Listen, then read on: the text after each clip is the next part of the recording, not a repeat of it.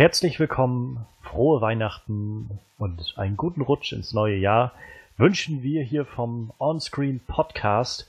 Wie schön, dass noch jemand zuhört bei unserem Special diese Woche. Und es ist wahrscheinlich das größte Special, das wir im Jahr machen können, denn es wird unser Jahresrückblick sein heute. Ähm, für alle, die das erste Mal zuhören, ich bin Johannes Klahn und wir machen wöchentlich einen Podcast über Filme, Fernsehen, Serien und Trailer und allem, was irgendwie mit großem und kleinem Bildschirm zu tun hat. Und normalerweise reviewen wir einen Film und besprechen so die News, aber für diese eine der letzten Sendungen im Jahr lohnt es sich doch einfach mal zurückzuschauen, was haben wir in diesem, äh, in diesem Jahr 2016 erleben können auf der großen Leinwand. Wir haben dabei unsere Tops, unsere Flops, wir haben Filme, die uns überrascht haben, Filme, die uns enttäuscht haben und auch unsere Lieblingsserie des Jahres. All das wird es jetzt in den nächsten Stunden geben. Ähm, mit dabei, wie immer, die übliche Besetzung, unser Talking Head on Walking Dead, heute in Zivil quasi. Frederik. Hallo. Und wir haben Manuel dabei. Ja, hallo, immer wieder. ich sag's immer wieder gerne, wir müssen dir auch noch einen Titel besorgen. Und ja, wir wollen jetzt heute mal so ein bisschen schauen, was das Jahr über passiert ist. Bevor wir jetzt losstarten, ähm, ich kann sagen, auf jeden Fall für mich, ich glaube, ich war noch in keinem Jahr in so vielen Filmen wie in diesem Jahr. Das äh, gilt auch für mich. Das ist ein Rekord gewesen jetzt. Für den Podcast. Ja, ne? auch mit dem Podcast. Also ich habe es auch heute dann mitbekommen, als ich äh, mal so meine Liste fertiggestellt habe mit allen Filmen, wo ich so drinne war. Und ähm, ich habe dann halt zuerst einmal aufgeschrieben, alle Filme, die wir im Podcast so drinne hatten. Also wo wir sehen, irgendwie in den letzten ja, 31 Folgen, äh, wo wir dann überall drinne waren, welche Filme wir so überall mal hatten. Die habe ich erstmal aufgeschrieben und dann bin ich nochmal so eine extra Liste durchgegangen mit den ganzen ähm, Filmen, die noch so im Jahr liefen und habe immer noch aufgeschrieben, wo ich noch so drinne war. Und mir fiel dann auch so auf, irgendwie so ab Mai, dann war immer so wenigstens einmal im Monat einer dabei. Und je, je näher wir halt so irgendwie jetzt dem heutigen Datum, also so Ende äh, Dezember kommen, desto mehr Filme wurden es immer auf so, okay, jetzt war es schon alle zwei Wochen irgendwie ein Film und dann war es dann irgendwie einfach jede Woche wieder irgendein mhm. neuer Film. So. das war irgendwie so, wo ich gedacht habe, meine Güte, also ich will nicht durchzählen, wie viel Geld ich da dieses Jahr reingesteckt habe, aber. Ich denke jetzt im Moment gerade nach und ich will es eigentlich nicht. Nee, aber ich, irgendwie war es das auch wert, glaube ich, bisher. Ähm, selbst die nicht so guten Filme waren doch genug, äh, ja, Gesprächsstoff dann, Den dass man was draus machen konnte. War es wert, ja. Ähm, manchmal ist es auch schön, sich einfach drüber aufregen zu können. Mhm. ähm, ja, äh, wie geht euch das? Habt ihr irgendwie, also du meinst ja auch schon irgendwie ziemlich viele Filme dieses Jahr gewesen, die man gesehen hat im Kino. Ja. Ähm, man, man, ja, es ist irgendwie interessant, das mal so zu reflektieren, oder? Was man so hatte dieses Jahr. Es ist schon ziemlich krass. Vor allem in dieser, in dieser Masse ist mir aufgefallen, dass auch einiges untergeht. Ich könnte mich jetzt ganz auswendig nicht an jeden Film erinnern, auch wenn ich es versuchen würde. Was? Nein, auf gar keinen Fall. Und jetzt so langsam finde ich auch diese Idee von so einem jährlichen Pauschaltarif fürs Kino echt verlockend. Ja. Das wäre, das wäre perfekt. Ähm, falls äh, jemand nicht weiß, wovon wir reden, in unserem, ich glaube, es war der 20. Podcast, hatten wir über Don't Breathe geredet mit unserem Gast Julia und die lebt in einem anderen Bundesland als wir und bei deren, äh, bei deren Kinokette, die sie da haben, gibt es wohl diese Option, sich einfach so eine pauschale Kinokette, äh, Kinokarte für den Monat zu holen, das, was sie sagt, wie 30 Euro oder sowas. Mhm. Und dann kann man halt in jeden Film gehen, den man sehen will. Und naja, wir haben hier bei uns halt den, den Cinestar. Das, das Cinestar, Cinestar Kino. Meinetwegen. Irgendwie so. Wir haben Cinestar als Kette und naja, da gibt's halt maximal die Variante, dass man entweder sich so diese 5-Sterne-Tickets holt, Gutscheine, oder halt mit dem Cinestar-Ticket ein paar Punkte sammelt und damit mal irgendwann wieder was ausgleicht, aber es bleibt trotzdem relativ kostspielig. Es ist nicht Dauer. dasselbe. Nein. Ja, deshalb irgendwann müssen wir das alles nochmal anders äh, kennenlernen in, der, in dem Rest der Welt, wie es da so läuft. Ähm, Manuel, wie ist das bei dir? Ich meine, du warst ja jetzt schon immer, glaube ich, ein großer Kinogänger. Ähm, dieses Jahr mehr oder weniger als sonst?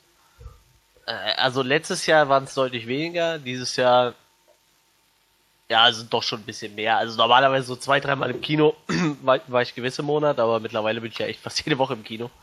Also ist schon ein bisschen was anderes jetzt. Manchmal weißt du ja zweimal die Woche im Kino, wenn irgendwie noch so ein Dienstagsfilm kam, irgendwie so ein günstiger, den ich unbedingt noch sehen wollte. Ja. Also ich bin echt verdammt oft im Kino gewesen dieses Jahr. Ich hab's auch selten bereut, manchmal, aber nicht immer. Ja. Dito.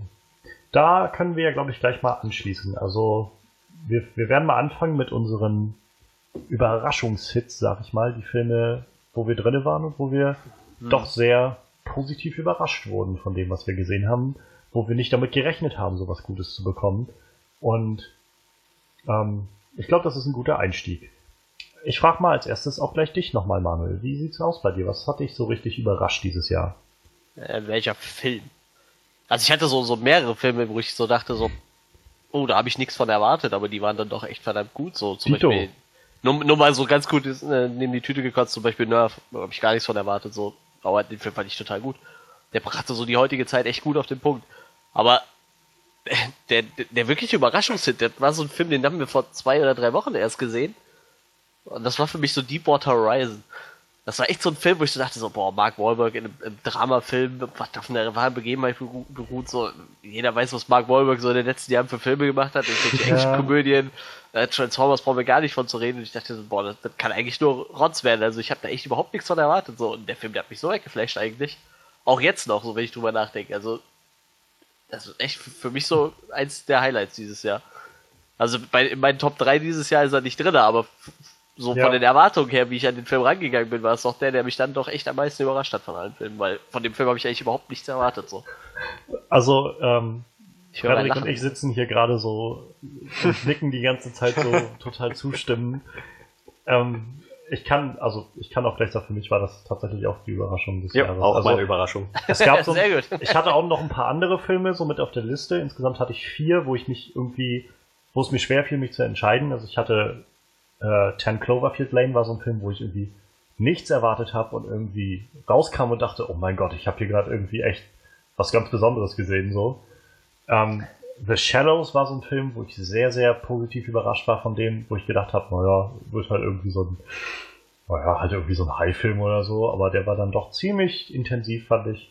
Ähm, wie gesagt, nicht der beste Film des Jahres, aber hat mich doch sehr, sehr überrascht. Und ähm, Don't Breathe, möchte ich mal noch erwähnen, das war für mich so ein Film, wo ich auch echt sehr positiv überrascht war, wie gut ich den fand.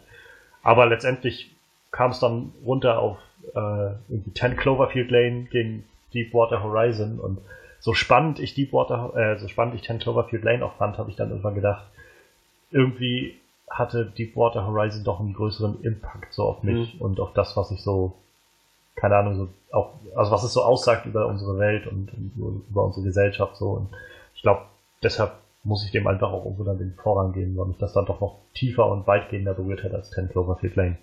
Für mich war das ziemlich schnell klar, dass es Deepwater Horizon sein wird, einfach weil es keinen anderen Film gab, an den ich keine Erwartungen gestellt habe. Ja. Selbst bei The Shallows oder Ten Cloverfield Lane dachte ich so, oh mein Gott, wie geil, ein spannender High-Film oder oh mein Gott, die Fortsetzung von Cloverfield, der war schon so gut. Ich war, ich habe es auch da irgendwie hingekriegt, mich noch dafür zu begeistern und gewisse Erwartungen daran zu haben, dass die gut werden. Deepwater Horizon war wirklich nur so ein Ding, ja, ich hoffe mal, Mark Wahlberg wird zur Abwechslung mal wieder was Gutes abliefern. Und der, der Film war mir ziemlich egal. So, der, der einzige, wo ich echt sagen kann, ich bin mit null Erwartungen reingegangen. Mhm. Daher, naja, positiv überrascht wurde ich auf jeden Fall. Ich meine, ich habe auch Shallows und äh, Cloverfield Lane, wie gesagt, in Betracht gezogen, aber die haben mich nicht überrascht, dass sie gut waren. Ich habe Ja. schon erwartet, dass sie wenigstens irgendwie gut werden. Ja, ich verstehe. Ich mag Heil. Ähm, auch den Podcast findet ihr übrigens irgendwo in den, ich glaube irgendwo im 10er Bereich hatten wir über Shallows.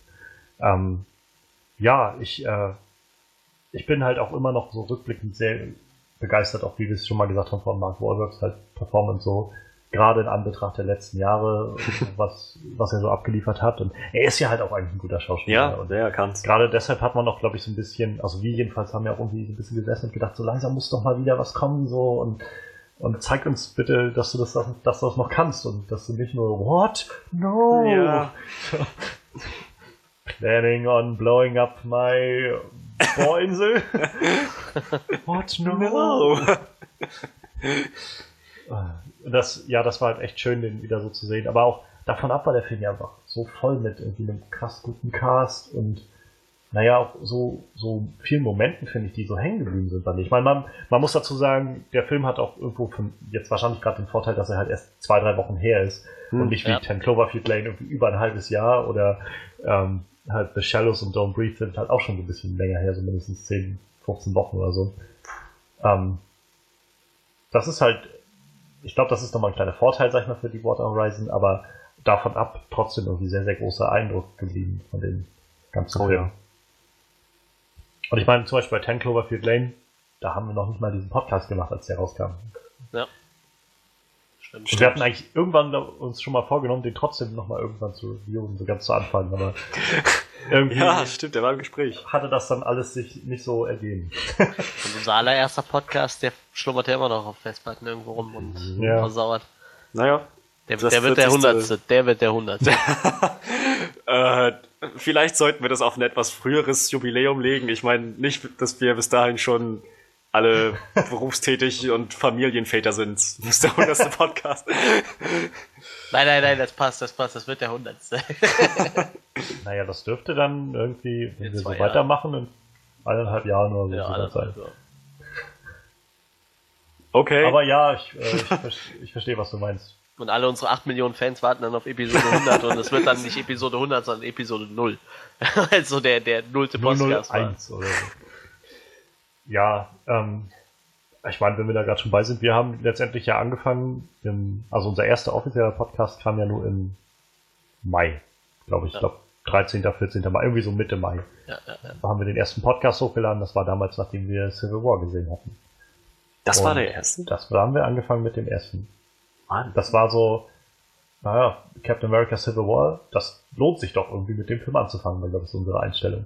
Und dann haben wir halt uns da ein bisschen besser darauf vorbereitet und das dann halt angefangen und da war ja noch, also das ist ja noch ein zweiteiliger sozusagen, da haben wir auch über zwei Wochen hinweg äh, gelabert und insgesamt geht das ganze Ding, glaube ich, fünfeinhalb Stunden. Oder so. Also wir haben halt den ersten, der geht, glaube ich, zweieinhalb Stunden, wo wir über Captain America Civil War reden und danach anfangen, unsere Lieblingsfilme aus dem MCU aufzulisten. Oh ja. Und dann haben wir nach zweieinhalb Stunden, ich glaube, da waren wir dann runter auf die Top 3, so ungefähr bei jedem, und haben dann einen Cut gemacht und dann in der darauffolgenden Woche halt fortgesetzt.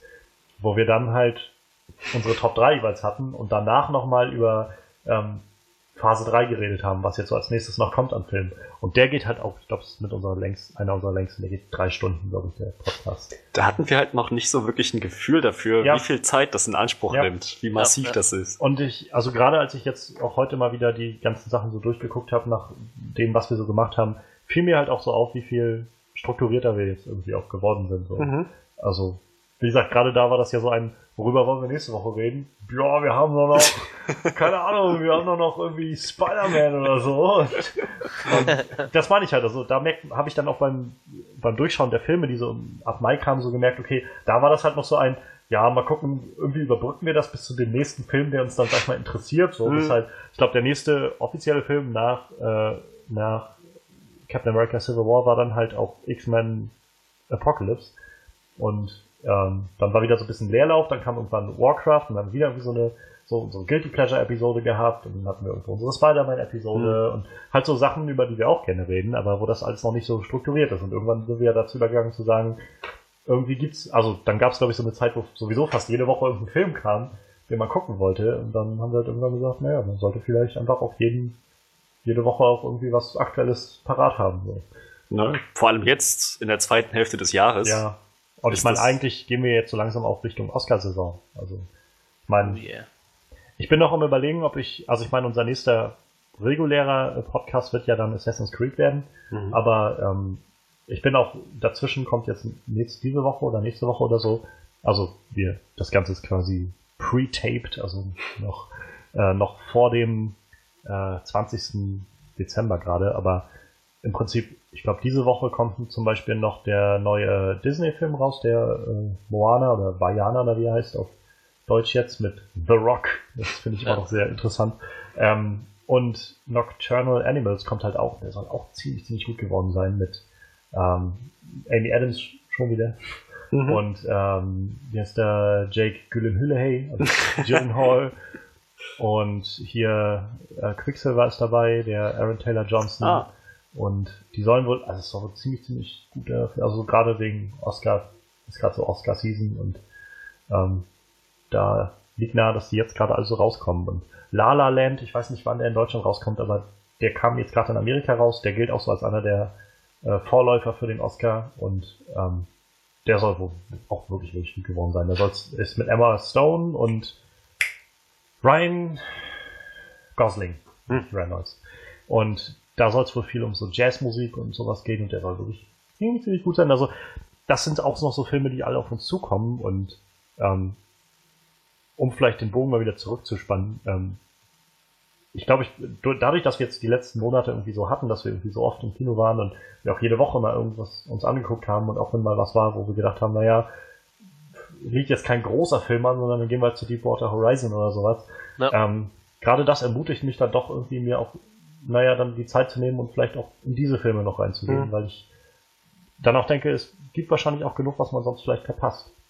Ja.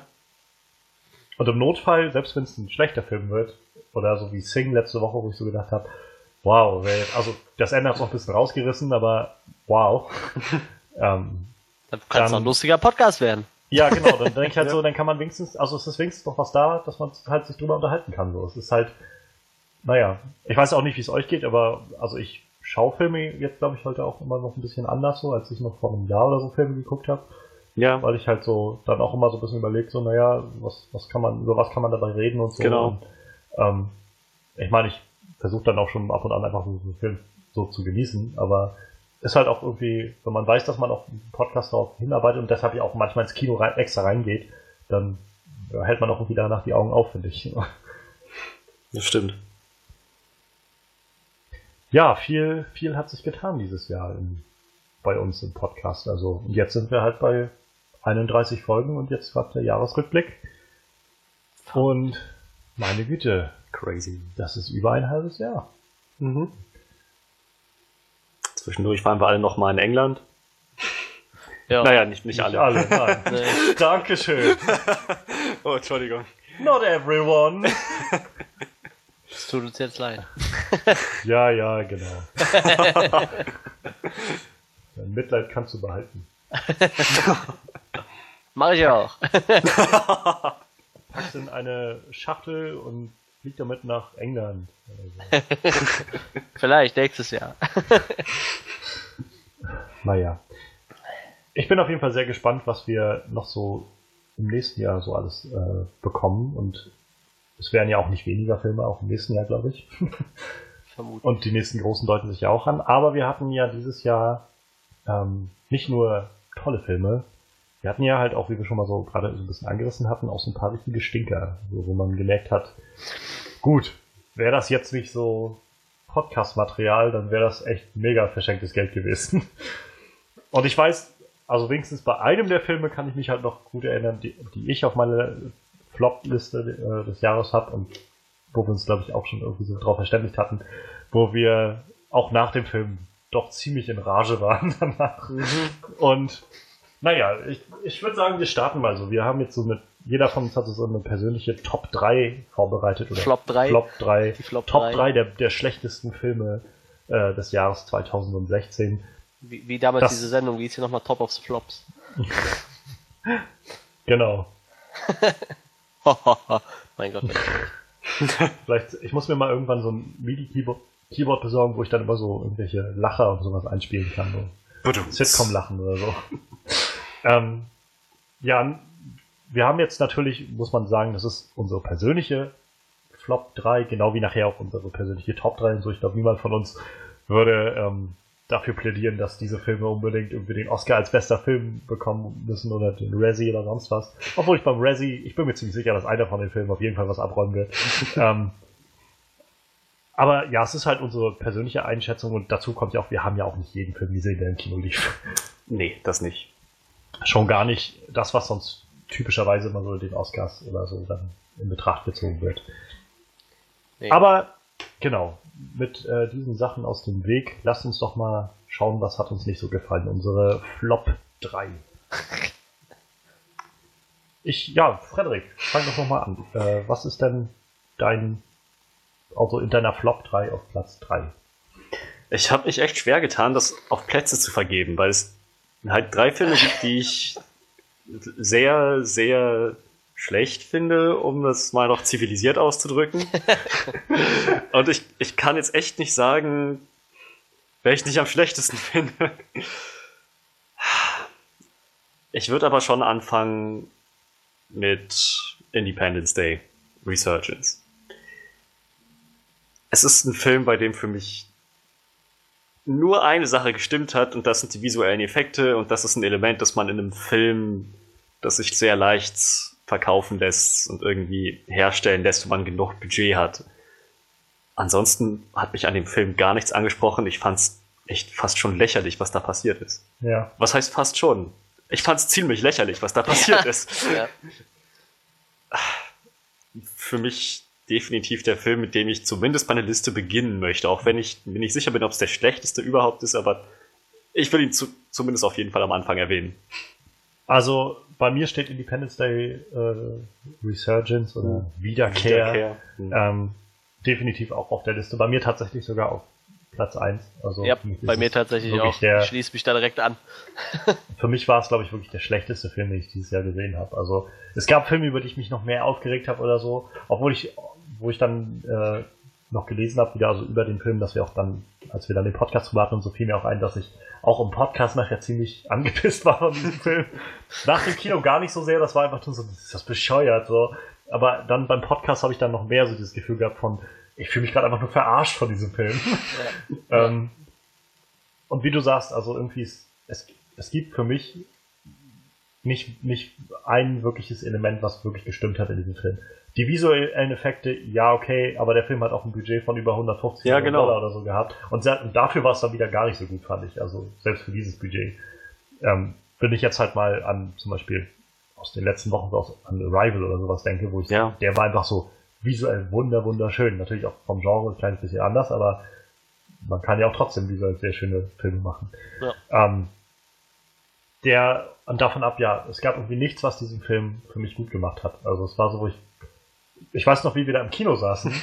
und ich meine, das Kino war auch ziemlich leer, wenn ich mich recht erinnere, die, der Saal. Ja, ja, schon. Und ähm, ich weiß noch, also ich meine, das haben wir für gewöhnlich nicht oft, aber dass wir halt während des Films ab und an schon irgendwas so einfach rauslassen mussten, so, so miteinander kommuniziert haben und sagen, ist, hast du das gerade auch gesehen? Ist das gerade echt passiert oder so? Und warum macht er das jetzt? Das macht keinen Sinn. So. Und, also, und dass das im Kino schon passiert, ist kein gutes Zeichen. Also für gewöhnlich habe ich zwar solche Gedanken, aber dann kann ich das auch irgendwie erstmal wegschlucken und dem Film dann vielleicht auch noch eine Mhm. Chance geben oder sowas. Aber das war so, wo ich ab einem gewissen Punkt gedacht habe, ey, jetzt, das jetzt ist doch mal irgendwie auch gut, oder? Also ich bin Ja. gerade nur noch verarscht so von, von Roland Emmerich. Ich glaube, hier gibt es auch gerade ein kleines Missverständnis. Ich dachte, Platz 3 der Flop 3 ist sozusagen der Ach so, schlechteste. nee, ich hatte Nee, halt schon nee, nee, Platz nee, nee, 1 nee. ist so der schlechteste der Okay. Des Ganzen so. Tja, Al- Also sind wir uns alle ziemlich einig, dass Independence Day der schlechteste Film des Jahres war, ja? sagen wir mal ziemlich einig. Wie gesagt, ich kann mich nicht ganz entscheiden, Ja. aber wenn ich, wenn ich mich entscheiden müsste mit vorgehaltener Waffe, dann würde ich den auf Platz 1 legen. also auf den Platz 1, der tatsächlich der schlechteste ist. Und vor allem ist das wieder so ein Film, wo ich so denke, der hat ja jetzt nicht nur. Also ich meine, ich bin generell kein Gegner von so ähm, Franchise-Filmen, ich, ich, nicht, also nicht so kategorisch. Ich bin kein kategorischer Gegner von Fortsetzungen oder Mhm. Prequels oder Reboots oder sonst was. Ich denke mal, wenn man dem Ganzen irgendwie, wenn man eine Geschichte gut fortführen kann, warum nicht? Wenn man der Geschichte einen neuen Spin geben kann und als Reboot neu erzählt, warum nicht? Ja. Also ich meine, klar gibt's immer mal wieder so einen billigen Cash Grab und auch wenn ich mit Ghostbusters dieses Jahr irgendwie schon Spaß hatte, es war jetzt nichts anderes als ein Cash Grab und an sich war er jetzt auch nicht wirklich ein guter Film so. Ich fand, er war nicht so schlecht, wie viele Leute tun, aber Nö, nö. war Aber der kam bei mir jetzt auch weder in der Top noch in der Flop-Liste vor. So ja, der, war halt irgendwo so ebenfalls bei mir. Ne? Ich habe auch so gedacht, irgendwie so, ich, ich hatte halt Spaß im, im Kino mit dem. Ja. Ich würde jetzt vielleicht auch nicht gleich jedem sagen, den musst du unbedingt gesehen haben. So. ähm, aber es war halt irgendwie mal ganz nett und Ja. er hatte auch große Probleme, aber man konnte ihn dann auch angucken. so. Wohingegen ich dann bei, wie gesagt, Independence Day war, ich, war wo ich so gedacht habe, naja, das Original kennt man halt und ja, also ich fand das Original eigentlich ganz cool früher. Ja, Und ähm, Ja, der zweite das Teil halt- ist ja dann vielleicht, also vielleicht hat Roland Emmerich sich ja was Cooles bei ausgedacht. Und ich weiß, die ersten Trailer zu dem sahen doch eigentlich damals noch recht gut aus. So, wo man dann so gesehen hatte, dieser, dieser Shot, wo irgendwie diese, ähm, diese Jets von, also diese neuen Flieger, die auch so aus Alien-Technologie und halt so Kampfjets oder so bestanden, die dann so äh, über so dieses eine Stadion oder was das war geflogen sind und dann hinter denen auf einmal dann die äh, Alien-Flieger oder so hinterher sind und so. Das sah alles ziemlich cool aus. Ja. Ich dachte, ja, ist das so gar nicht so verkehrt. Also ich habe jetzt auch nicht mega viel erwartet, muss ich sagen. Es ist immer noch ein Roland Emmerich-Film. ähm, ich erwarte jetzt keine cineastischen Meisterwerke von dem, aber wenigstens irgendwie ja, halt so gutes Popcorn-Kino. Ja, eben. Und das war halt überhaupt nicht. Ich fand den Film über, über Strecken so langweilig. Ich fand ihn, also hat sowieso keinen Sinn gemacht. Also an keiner Stelle. Ja. Dann dieser faule äh, Deus Ex Machina mit diesem. Also wirklich Ex Machina, das Ja. war eine Maschine. ja. Das hat er wahrscheinlich zu wörtlich genommen, als er das nachgeschlagen hat oder so. Die, mit diesem komischen Cyborg-Ball, der dann noch einmal aufgeht und sagt, hey Leute, ich habe alle Antworten, die ihr braucht und ich leite euch an im, im Kampf gegen die Viecher. Außerdem haben wir einen Planeten, da sind auch noch andere Überlebende. Und dann dieses, am dümmsten irgendwie ja dann noch das Ende, so, so von wegen, wir planen schon Teil 3 jetzt. Ja, genau. Dieser Film hat echt noch gehofft, dass er einen dritten Teil kriegt. Das ist einfach, das ist echt nur noch niedlich an dem Punkt.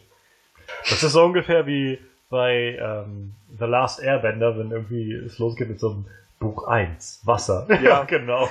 da gibt es noch mehr von geben. Ganz bestimmt. Ähm, ich weiß nicht, also der Film hat mich einfach dann so nachhaltig irgendwie auch so sehr angepisst, so, weil ich so gedacht habe, sie haben dann auch noch die ganzen alten Schauspieler aus dem ersten Film mit reingezogen. Ähm, wir haben Jeff Goldblum dabei gehabt, wir haben dann auch Bill Pullman dabei gehabt und, und hier Brent Spider oder Spiner oder wie er heißt. Spiner, und, ja. und äh, das waren alles so Momente, wo ich mir gedacht habe, das wären so schöne Momente gewesen, um, um dem alten Film so ein bisschen Respekt zu zollen und Mhm. irgendwie was Schönes draus zu machen. Und was Ich habe auch echt sie? gehofft, die reißen es noch raus, ne? Bis zur letzten Minute. Sie machen, Ja, echt ohne Scheiß. sie machen aus Bill Pullmans ehemaligen krassen Präsidenten jetzt zu so diesem verrückten alten Typen. Und wie, die Aliens, sie kommen, ich habe Visionen und so. Und diese coole Rede, die er im ersten Film Ja. gehabt hat, jetzt haben sie irgendwie versucht, ihm noch eine Rede zu geben und die war nicht mal ansatzweise das, was Nein. kommt da nicht ran. Ich finde, das, das, Traurigste am ganzen Film ist, okay, zwei, zwei traurigste Dinge. Einmal Robert Loja, der den General gespielt hat, Hm? ähm, ist, nachdem er diesen Film abgedreht hat, nachdem er so seine kleine Szene da drin hatte, Hm. gestorben. Soweit ich weiß. Robert Ja, Loja ja. ist tot. Das war sein letzter Film. Das war der letzte Film von diesem Schauspieler, Robert Loja, mit dem hat er sich verabschiedet. Das ist ziemlich traurig. Ja. Das andere traurige Ding ist, Bill Pullman hat sich wahrscheinlich auch mehr von dem Film erhofft. Und jetzt muss er in den, keine Ahnung, 20, 30 Lebensjahren, die ihm noch bleiben, noch es irgendwie schaffen, noch einen anderen Film zu machen, der gut ist, um sich davon wieder zu erholen, dass er, dass er auf, einer guten, auf, einer, auf einer guten Note aufhören kann. Hoffentlich schafft er das noch. Also es steht schon wieder ein bisschen was an für ihn, sehe ich gerade. Ähm, scheinbar gab es dieses Jahr einen Film über Lyndon. Johnson, rate ich mal, LBJ wird das wahrscheinlich sein. Ähm, ja, genau, stimmt, mit Woody Harrelson, der hat den gespielt. Da scheint er dabei gewesen zu sein. Aber frag mich nicht, ob der, ich weiß weder, ob der Film wirklich gut war, noch ob seine Rolle groß war oder so. Ähm, Brother Nature. Und dann stehen noch drei Filme eingetragen für 2017, die wohl gerade in der Postproduktion sind. Naja, das lässt doch schon mal hoffen. Äh, aber einer davon ist ein TV-Film. Also, ich meine, das muss heutzutage auch nichts mehr heißen. Wir kriegen auch echt krass gutes Hm. Fernsehen. Aber ja, ich glaube, so generell sind die großen Jahre von Bill Pullman vorbei. Obwohl ich sagen muss, so wenn ich drüber nachdenke, neben Independence Day fällt mir jetzt auch so kein großer Film mehr mit ihm ein. Also Nee, halt Spaceballs noch.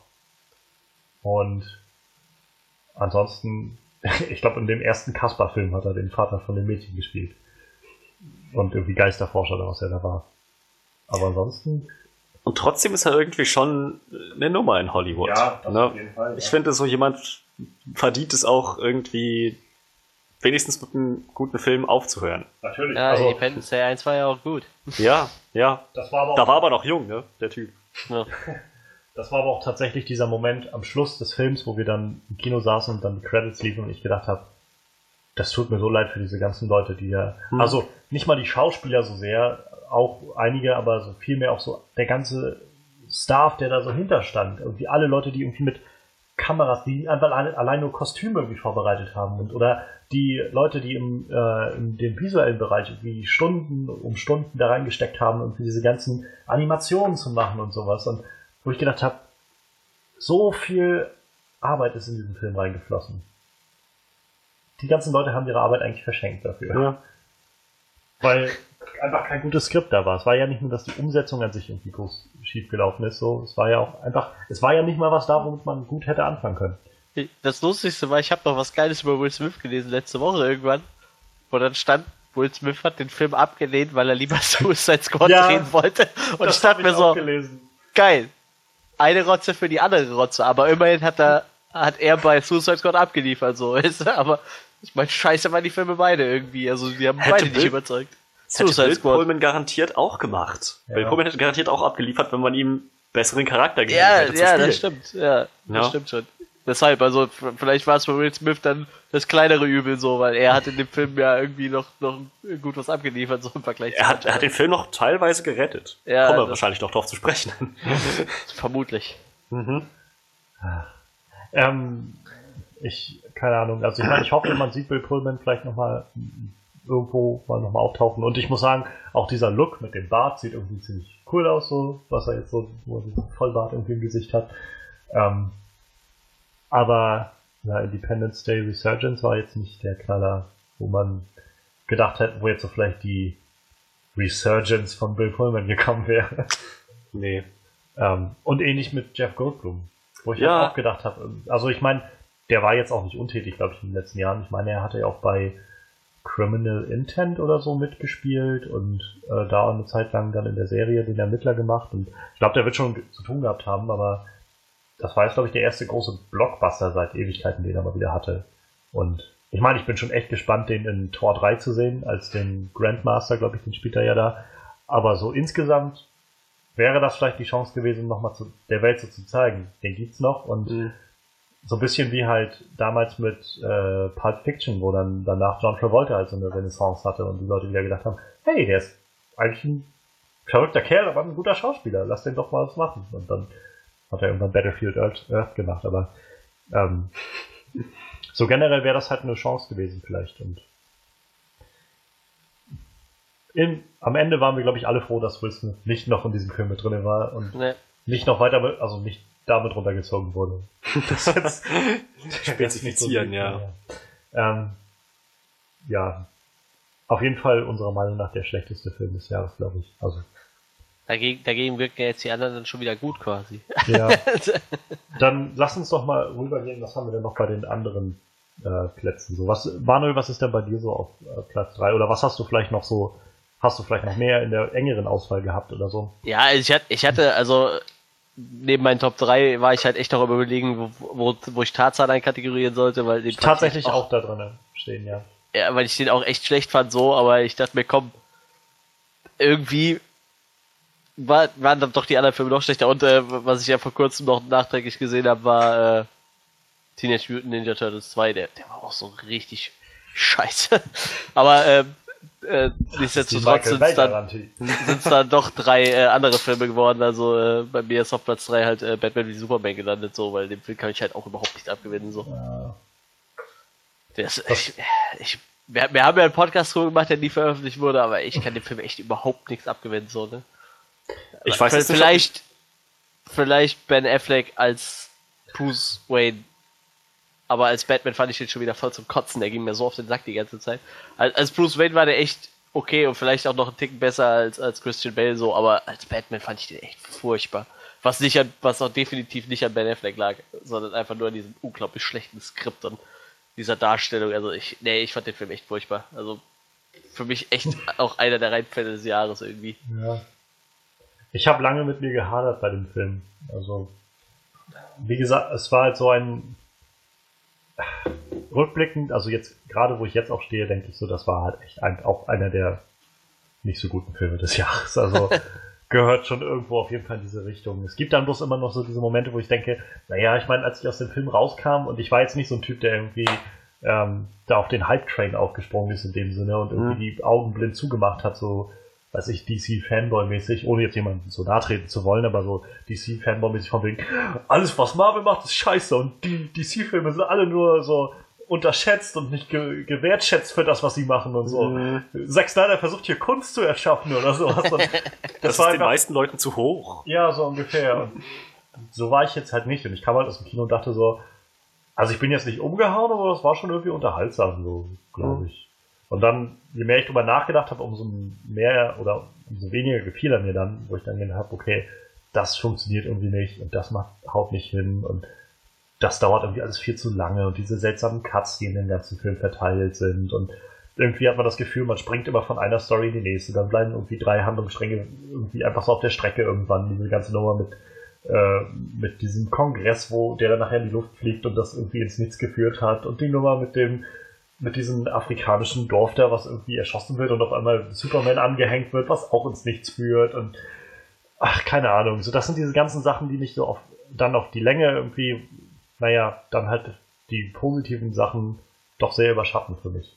Ähm, und es gibt halt ein paar positive Sachen, das will ich halt nicht Ja. sagen. Also, ich persönlich finde halt, fand halt Batman mit das Beste an der ganzen Sache. Also sowohl Bruce Wayne als auch Batman. Ja, ich meine, ich, ich stimme so ein bisschen Manuel zu, dass ich, glaube ich, nicht das gebraucht hätte, dass er so willkürlich einfach irgendwelche Autos in die Luft jagt. Das war so ein bisschen, so ein bisschen halt sehr, sehr äh, freizügig so. Ich baller mal einfach auf alles los. Dass er nachher im, im Nahkampf irgendwie auch Leute schwer verletzt oder die vielleicht umkommen. Mein Gott, wenn das dieser neue Batman ist. Okay, aber hätte ich jetzt nicht das Für mich Problem hat er sich einfach strunzdumm verhalten, das war das Schlimme. Einfach den ganzen Film weg, weißt du? Das ist der schlauste Held Das stimmt allerdings, universum ja. Und er, er baut sich einen Speer, weißt du? Da hätte ich schon so kotzen können. Da wäre ich am liebsten schon aufgestanden und gegangen. So. Ja, aber nicht nur das. Also ich meine dann so diese Elemente wie, er steckt den Speer einfach in, irgendwo in dieses Gebäude in den Boden. Ja, ja. ja. Irgendwann werden wir in unserem Kampf schon von dem einen Dach da unten runterkommen, so, wo, das, wo der Speer steckt. So. Und ich meine, wir müssen uns nichts vormachen, die ganze Martha-Geschichte. Das alles, das alles, ja gut, das könnte man als dummen Batman deuten, aber das alles schiebe ich nicht auf Batman, sondern ich schiebe das auf Zack Snyder. Ja, ich behandle Ja, das mehr oder weniger sicher, so, als ob Zack. Snyder Batmans Gedanken kontrolliert hat und dann so eine Scheiße dabei rausgekommen ist. Nee, das ist es natürlich, natürlich. Wie gesagt, also die haben ja auch alle Ben Affleck im Vorfeld gehatet und ich fand Ben Affleck definitiv nicht so scheiße, aber wenn du Batman halt darstellst wie den letzten Vollidiot, wo du einfach nur drauf wartest, dass er gleich aus seinem Helm sabbert, so ist so nach dem Motto, dann, dann, dann kann es auch Ben Affleck nicht reißen, so. Das ist egal, was du mit dem machst. Das war genauso wie, äh, wie, wie bei Daredevil, so, weißt du, ich weiß nicht, ob Ben Affleck einfach einen scheiß Film abgeliefert hat oder ob Ich der hab- Film an sich einfach total beschissen war, ich weiß es nicht, aber. Ich habe da gerade letztens ein schönes Interview gesehen mit, äh, mit Ben Affleck. Da hat er halt über seinen neuen Film geredet, diesen Live by Night, dieses Gangster-Drama-Ding, wo er auch Regie geführt hat, aus den 20ern. Und dann später kam sie halt auch auf den nächsten Suicide, äh, hier, hier, Justice League und Batman-Film, dann Solo-Film und so zu sprechen. Und dann war das so ein, wo er auch meinte, irgendwie, so er, so er freut sich halt drauf, dass er jetzt die Chance hat, halt so einen Film, so das richtig anzupacken und das richtig zu machen und so. Und weil er, also er meint so von wegen, es ist halt schwierig, wenn du so, naja, irgendwie Tim Burton und Michael Keaton vorher, dann hattest du nachher, ähm, auch Val Kilmer hat das noch ganz Mhm. gut gemacht, dann hattest du natürlich irgendwie dann äh, George Clooney. dann natürlich George Clooney, der hat ja quasi ist ja der Batman heutzutage. Dann halt dein Christian Bale und Christopher Nolan und so und irgendwo willst du den allen so Respekt zollen, aber auf der anderen Seite musst du vielleicht auch manchmal einfach dann das hinter dir lassen und dein eigenes Ding machen, war so seine Nachricht, weil er meinte, er findet das so unglaublich unzufriedenstellend, ähm, wenn du halt eigentlich ein tolles Material hast, aber nichts draus machst, so. Und dann hat Ja. er zum Beispiel Daredevil, I hate this movie. Das war so, so ein Moment, okay, also ich mag halt, also war dann auch ein bisschen bescheiden, ich mag nicht, was ich in dem Film gemacht habe, so ungefähr und so, wo man eigentlich, glaube ich, sich einig sein kann, auch eigentlich, er war nicht das Problem in, in Daredevil-Film, Nee, sondern es so. Das war halt auch einfach das Skript und so weiter. Und der meint dann auch so von wegen, die, die Netflix-Serie weiß halt, was sie mit dem Ganzen machen soll. So. Die haben Ah. halt genau das Richtige da rausgekitzelt. Und da So. hättest du mit Sicherheit auch Ben Affleck reinsetzen können als, als Naja, na Daredevil. klar. Der hätte, ich meine, der, der, der, der, ich weiß den Namen von dem Schauspieler, nicht von dem Serienschauspieler, der, der macht es echt verdammt gut. Also Brian der ist Cox ist das, glaube ich. Ja. Nee, Charlie Der Cox. Charlie Cox. echt ein super Schauspieler, aber ich meine, da hättest du wahrscheinlich jetzt auch Ben Affleck hinsetzen können und der hätte auch einen guten Job Ja. abgeliefert, so, Ja, weil klar, der ist, weiß sicher. Gott, kein scheiß Schauspieler, also auf keinen Fall. Ja, und ich meine halt gerade auch seine bisherigen Oscar-Gewinne für halt so, als, also als, als Director, als Regisseur Mhm. von Filmen und so. Das gibt mir so viel Hoffnung für das Ganze. Und ich muss aber dazu sagen, dass ich vor Batman wie Superman auch noch ziemlich skeptisch war gegenüber dem Ben Affleck Batman, weil ich da auch wirklich noch die große Daredevil-Rolle so im Kopf hatte. Den Film hatte ich halt damals gesehen und fand ihn jetzt wirklich nicht gut. Und ähm, naja, der Film hat mich tatsächlich auch eine lange Zeit noch vor der Serie abgeschreckt, weil ich halt immer gedacht habe, Daredevil ist doch bescheuert oder was. Und dann habe ich halt irgendwann einfach mit der Serie angefangen und gedacht, wow, das ist was ganz anderes als dieser Film. Ähm, aber um vielleicht jetzt mal so ein bisschen vom Bashing wegzukommen, ich fand halt, es gab trotzdem genug so Momente, die das Ganze für mich so ein bisschen halt wieder rausgerissen haben, wo ich wenigstens den, das Gefühl hatte von, es war jetzt gerade einfach, naja, ich meine, das muss man sechs leider lassen, es sah halt einfach gut aus. So. Diese Momente, diese Kampfsequenzen waren halt, ich fand die Kampfsequenz zwischen Batman und Superman war zwar viel zu lang, äh, viel zu, viel zu kurz und viel zu, hat's, es hat viel zu lange gedauert, bis man zu der hinkam, aber als sie dann da war, das war schon ziemlich fett so. Und natürlich die Batman Warehouse Scene, wo er dann völlig freidreht und Martha Kent rettet. Das war so, wo ich gedacht habe, genau das möchte ich irgendwie sehen. So. Und trotzdem. Das war, das war, ja auch nie das Problem bei ihm, oder? So bei mm. Zack Snyder. Also ich finde, selbst die schlechtesten Filme von ihm sehen halt immer noch verdammt gut aus. Naja, er ist, das kann er, ist halt. halt. auch ein, er ist halt so ein guter Cinematographer, würde man ja. sagen. Es sah gut aus, aber ich fand auch, also Batman Saves Martha, das, das war ein absolut epischer Fight. Und auch Teile des Kampfes zwischen Batman und Superman haben Sinn gemacht, aber andere Teile. Es Sinn gemacht hat's alles nicht. Überhaupt nicht. So, ich, hätte mir, ich hätte mir vielleicht so eine Art Zwei-Runden-Kampf gewünscht, dass die sich beim ersten Aufeinandertreffen, ja. dass Batman erstmal ganz schön einsteckt und dann sieht, nee, ich, hier komme ich mit bloßer Gewalt nicht weiter. Ja. Und ich sich dann irgendwie so einen coolen Plan entwickelt und, keine Ahnung, so, sozusagen sein Schlachtfeld vorbereitet. Ein bisschen so, wie er es ja auch gemacht hat. Aber halt dann nicht so eine, so eine bescheuerten Sachen kommen wie ein Kryptonitspeer oder dass ja, er sich ja. mit Rauch vor Superman verstecken kann, ja. der einen Röntgenblick hat. Oder so. halt so diese irgendwie Maschinengewehre aufbauen und. Ja, weil das so viel bringt gegen ihn. Ja, ja, und vor allem du siehst einfach, wie so er, wie er sich ein Video anguckt, wo Superman abgeschossen wird und einfach nichts passiert und der baut dann diese Dinge auf. Ja, das ist so. Ah. Ich meine, ich, ich hätte, ich hab's, ich hab's auch schon mal gesagt. So, ich hätte es verstehen können, wenn diese Maschinengewehre nur Ableckung gewesen ja, sind. Dass ja, Superman die beiden ausschaltet, dann das guckt und ja Batman ist weg. So, so aber nö, dann stand er da immer noch da. Oh, das, entgegen meiner Berechnung hat das nicht funktioniert. Wäre Mensch. Das eine geile Szene gewesen. So, ja. Sich so umsieht und ist Batman auch immer weg. So.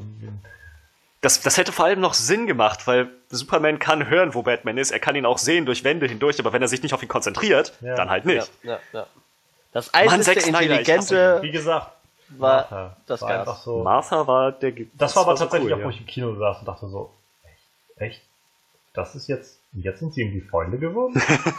wow. Da, das, das, hätte als Gag funktioniert. Das wäre ein super Gag gewesen, irgendwo mitten im Film so. Oh, deine Mutter ist auch Martha oder so am ähm, gegen Ende oder so, wo sie dann schon merken, wir müssen zusammenarbeiten, irgendwie sowas. So, ah, Martha, oh, deine Mutter ist auch Martha, interessant. So, ist es so ja, als so Gag, bisschen das echt. Martha? Weil ich, ich hatte Martha? What are the odds? So, so ja. bisschen nebenbei ich, ich, ich, hatte, ich hatte das gar nicht im Kopf so. Das ist mir dann auch in der Szene erst aufgefallen, wo ich mir dachte, so, boah, echt jetzt? Furchtbar. Ja, und dann halt so, keine Ahnung, dann auch, dass wir irgendwie nochmal eine Batman Origin Story gesehen haben. In Zeitlupe. Hätte ich jetzt auch nicht nochmal gebraucht. ähm, wie gesagt, ich fand auch gerade, gerade auch ähm, hier Henry Cavill's Superman war so einfach so abwesend irgendwie in dem ganzen Film. Also für mich jedenfalls. Und ich verstehe schon, ja, wir ist auch mal schön, den so ein bisschen deprimiert irgendwie zu sehen und irgendwie so hingerissen zwischen seinen Kräften der ganzen Welt und so, aber ich hatte halt das Gefühl, dass er die ganze Zeit immer bloß, den ganzen Film immer bloß dasteht und so reaktionär handelt, irgendwie so ein, oh, die Leute mögen mich jetzt nicht, gut, dann werde ich jetzt irgendwie Kaninchen vom Baum oder sowas, so ungefähr, und, ähm, trotzdem steht diese Statue von ihm auf einmal in der Stadt, und, ach, es ist halt, wie gesagt, ich glaube, Zack Snyder hat einfach gedacht, so irgendwie, als nächstes, oh, das wäre doch geil, wenn wir Batman dazu holen. Und ja, weißt du was? Ich habe so ein paar coole Bilder im Kopf und dann haben sie nachher die Story drum gepackt. Das ist halt das Ding. Bilder waren das. Gar nicht mal. Also klar, die eine Kampfsequenz, klar, aber es waren hauptsächlich Bilder. Ja. So, wenn man das Shot für Shot irgendwie jemandem zeigt, dann denkt er doch wahrscheinlich auch, das ist der geilste Film aller Zeiten. Also Shot ja, für Shot, ja. wenn man einzelne Shots aus dem Film jemandem zeigt, nicht alle Shots, weil dann ist, ist das wieder, Hölle. dann ist ganz genau.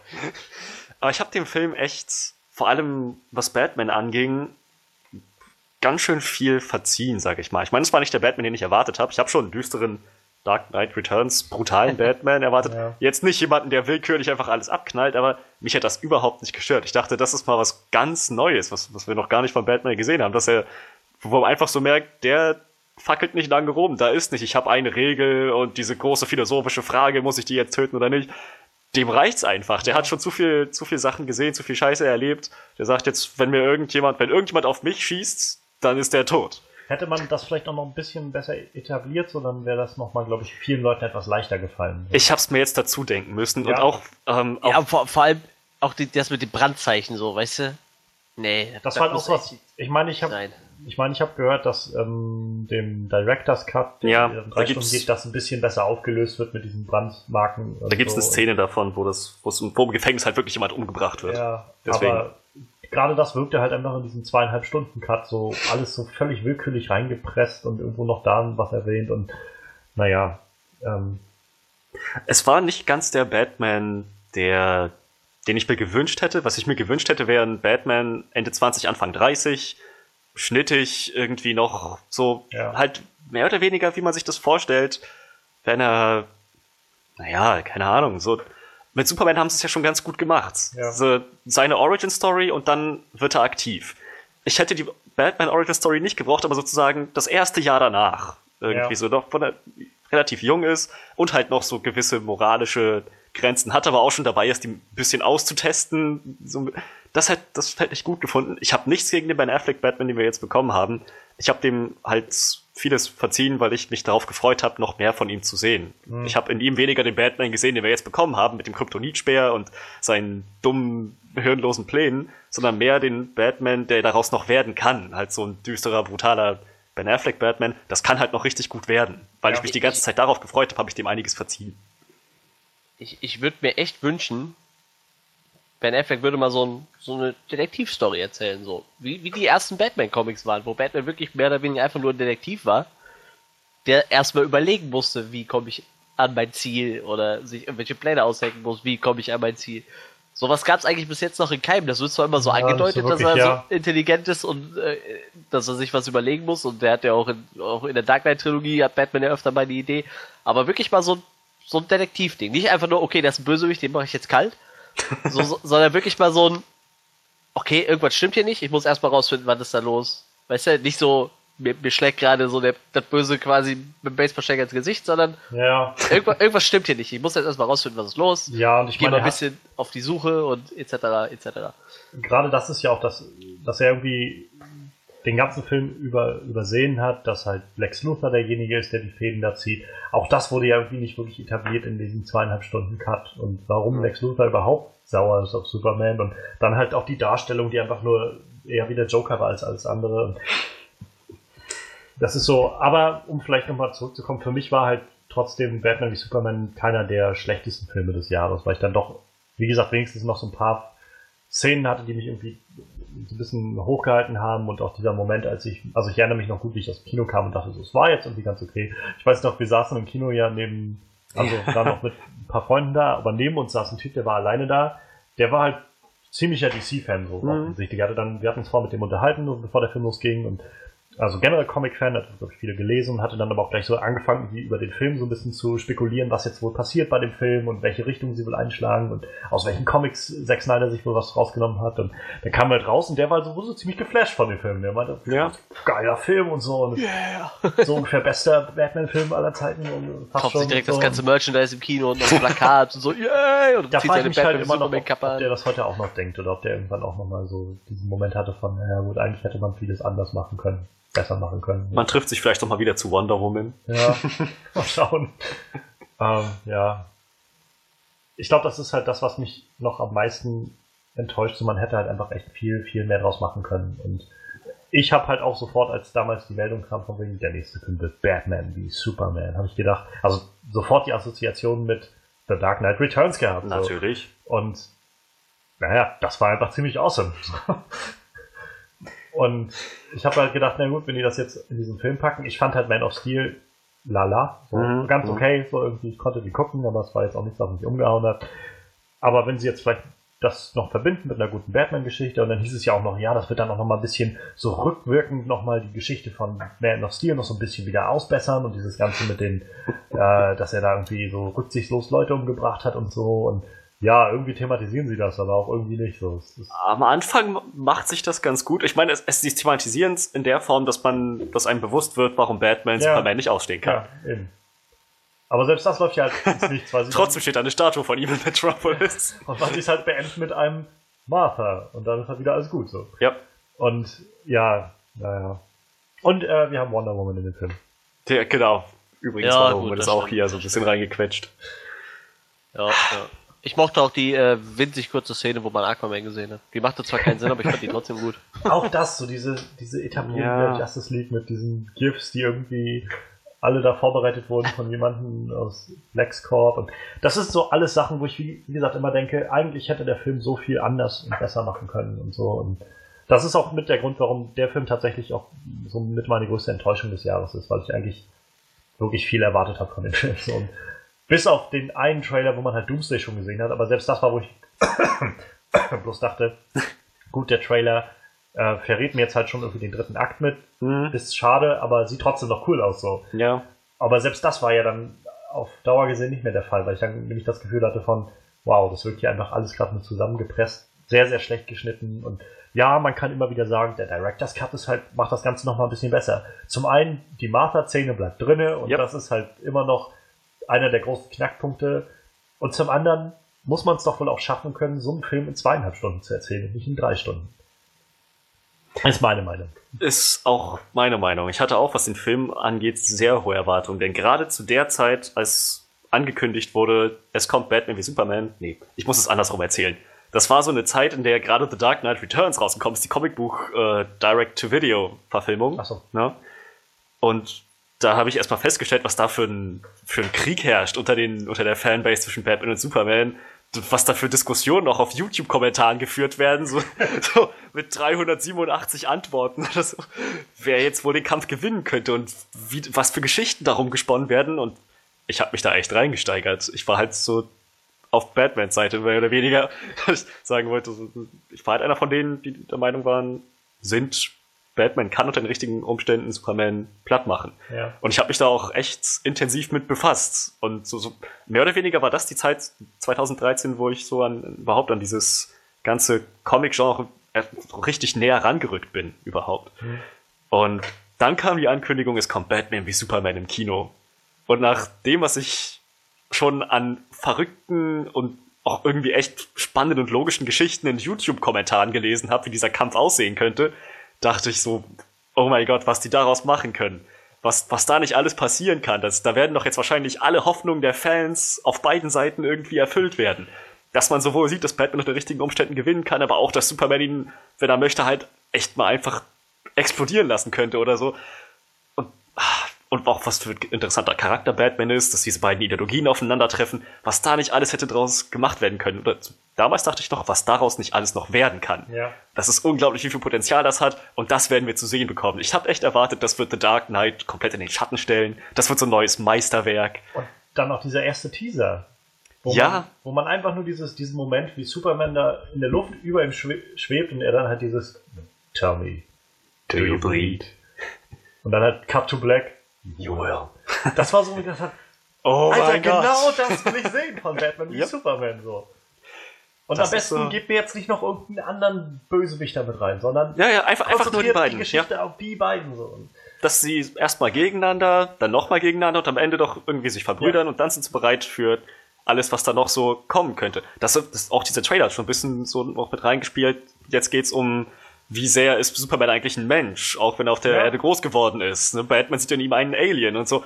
All diese ganzen Sachen, das sah vielversprechend Und dann aus. hatten wir noch diesen Trailer, wo, ähm, wo man auch Superman noch hört, wie er dieses sagt, so von wegen, ähm, if I wanted you dead, you Ja, ja, genau. dead already, oder Genau, sowas ja. in die Richtung. Wo man so, ja, ja, genau Mhm. diese Sachen. Ja, ja, Mann, Und dann ja. gab es nachher so, glaube ich, der vorletzte Trailer, oder der Final, ich glaube, der vorletzte Trailer war das dann, wo dann halt auf einmal Doomsday am Schluss zu sehen war, so von wegen, so, hä? Und Ja. sich dann so umdrehen und dann siehst du so, äh, Doomsday da springen und alle so, warte, ist das gerade Abomination aus dem Marvel-Universum oder so? Das soll, und dann war ja so die Spekulation, irgendwie soll das Doomsday sein? Wenn das Doomsday sein soll, sieht das verdammt scheiße aus. Es könnte Shrek sein oder so. Und, naja, das war dann schon, wo, wo man dann irgendwie so angefangen hat, so, okay, also es wird ja scheinbar irgendwie wieder so ein, so ein böses Element geben, wo sich dann alle verbünden und so. mein Gott, wenn das. Aber ich dachte, Lex Luthor wird der Böse. Ja, naja.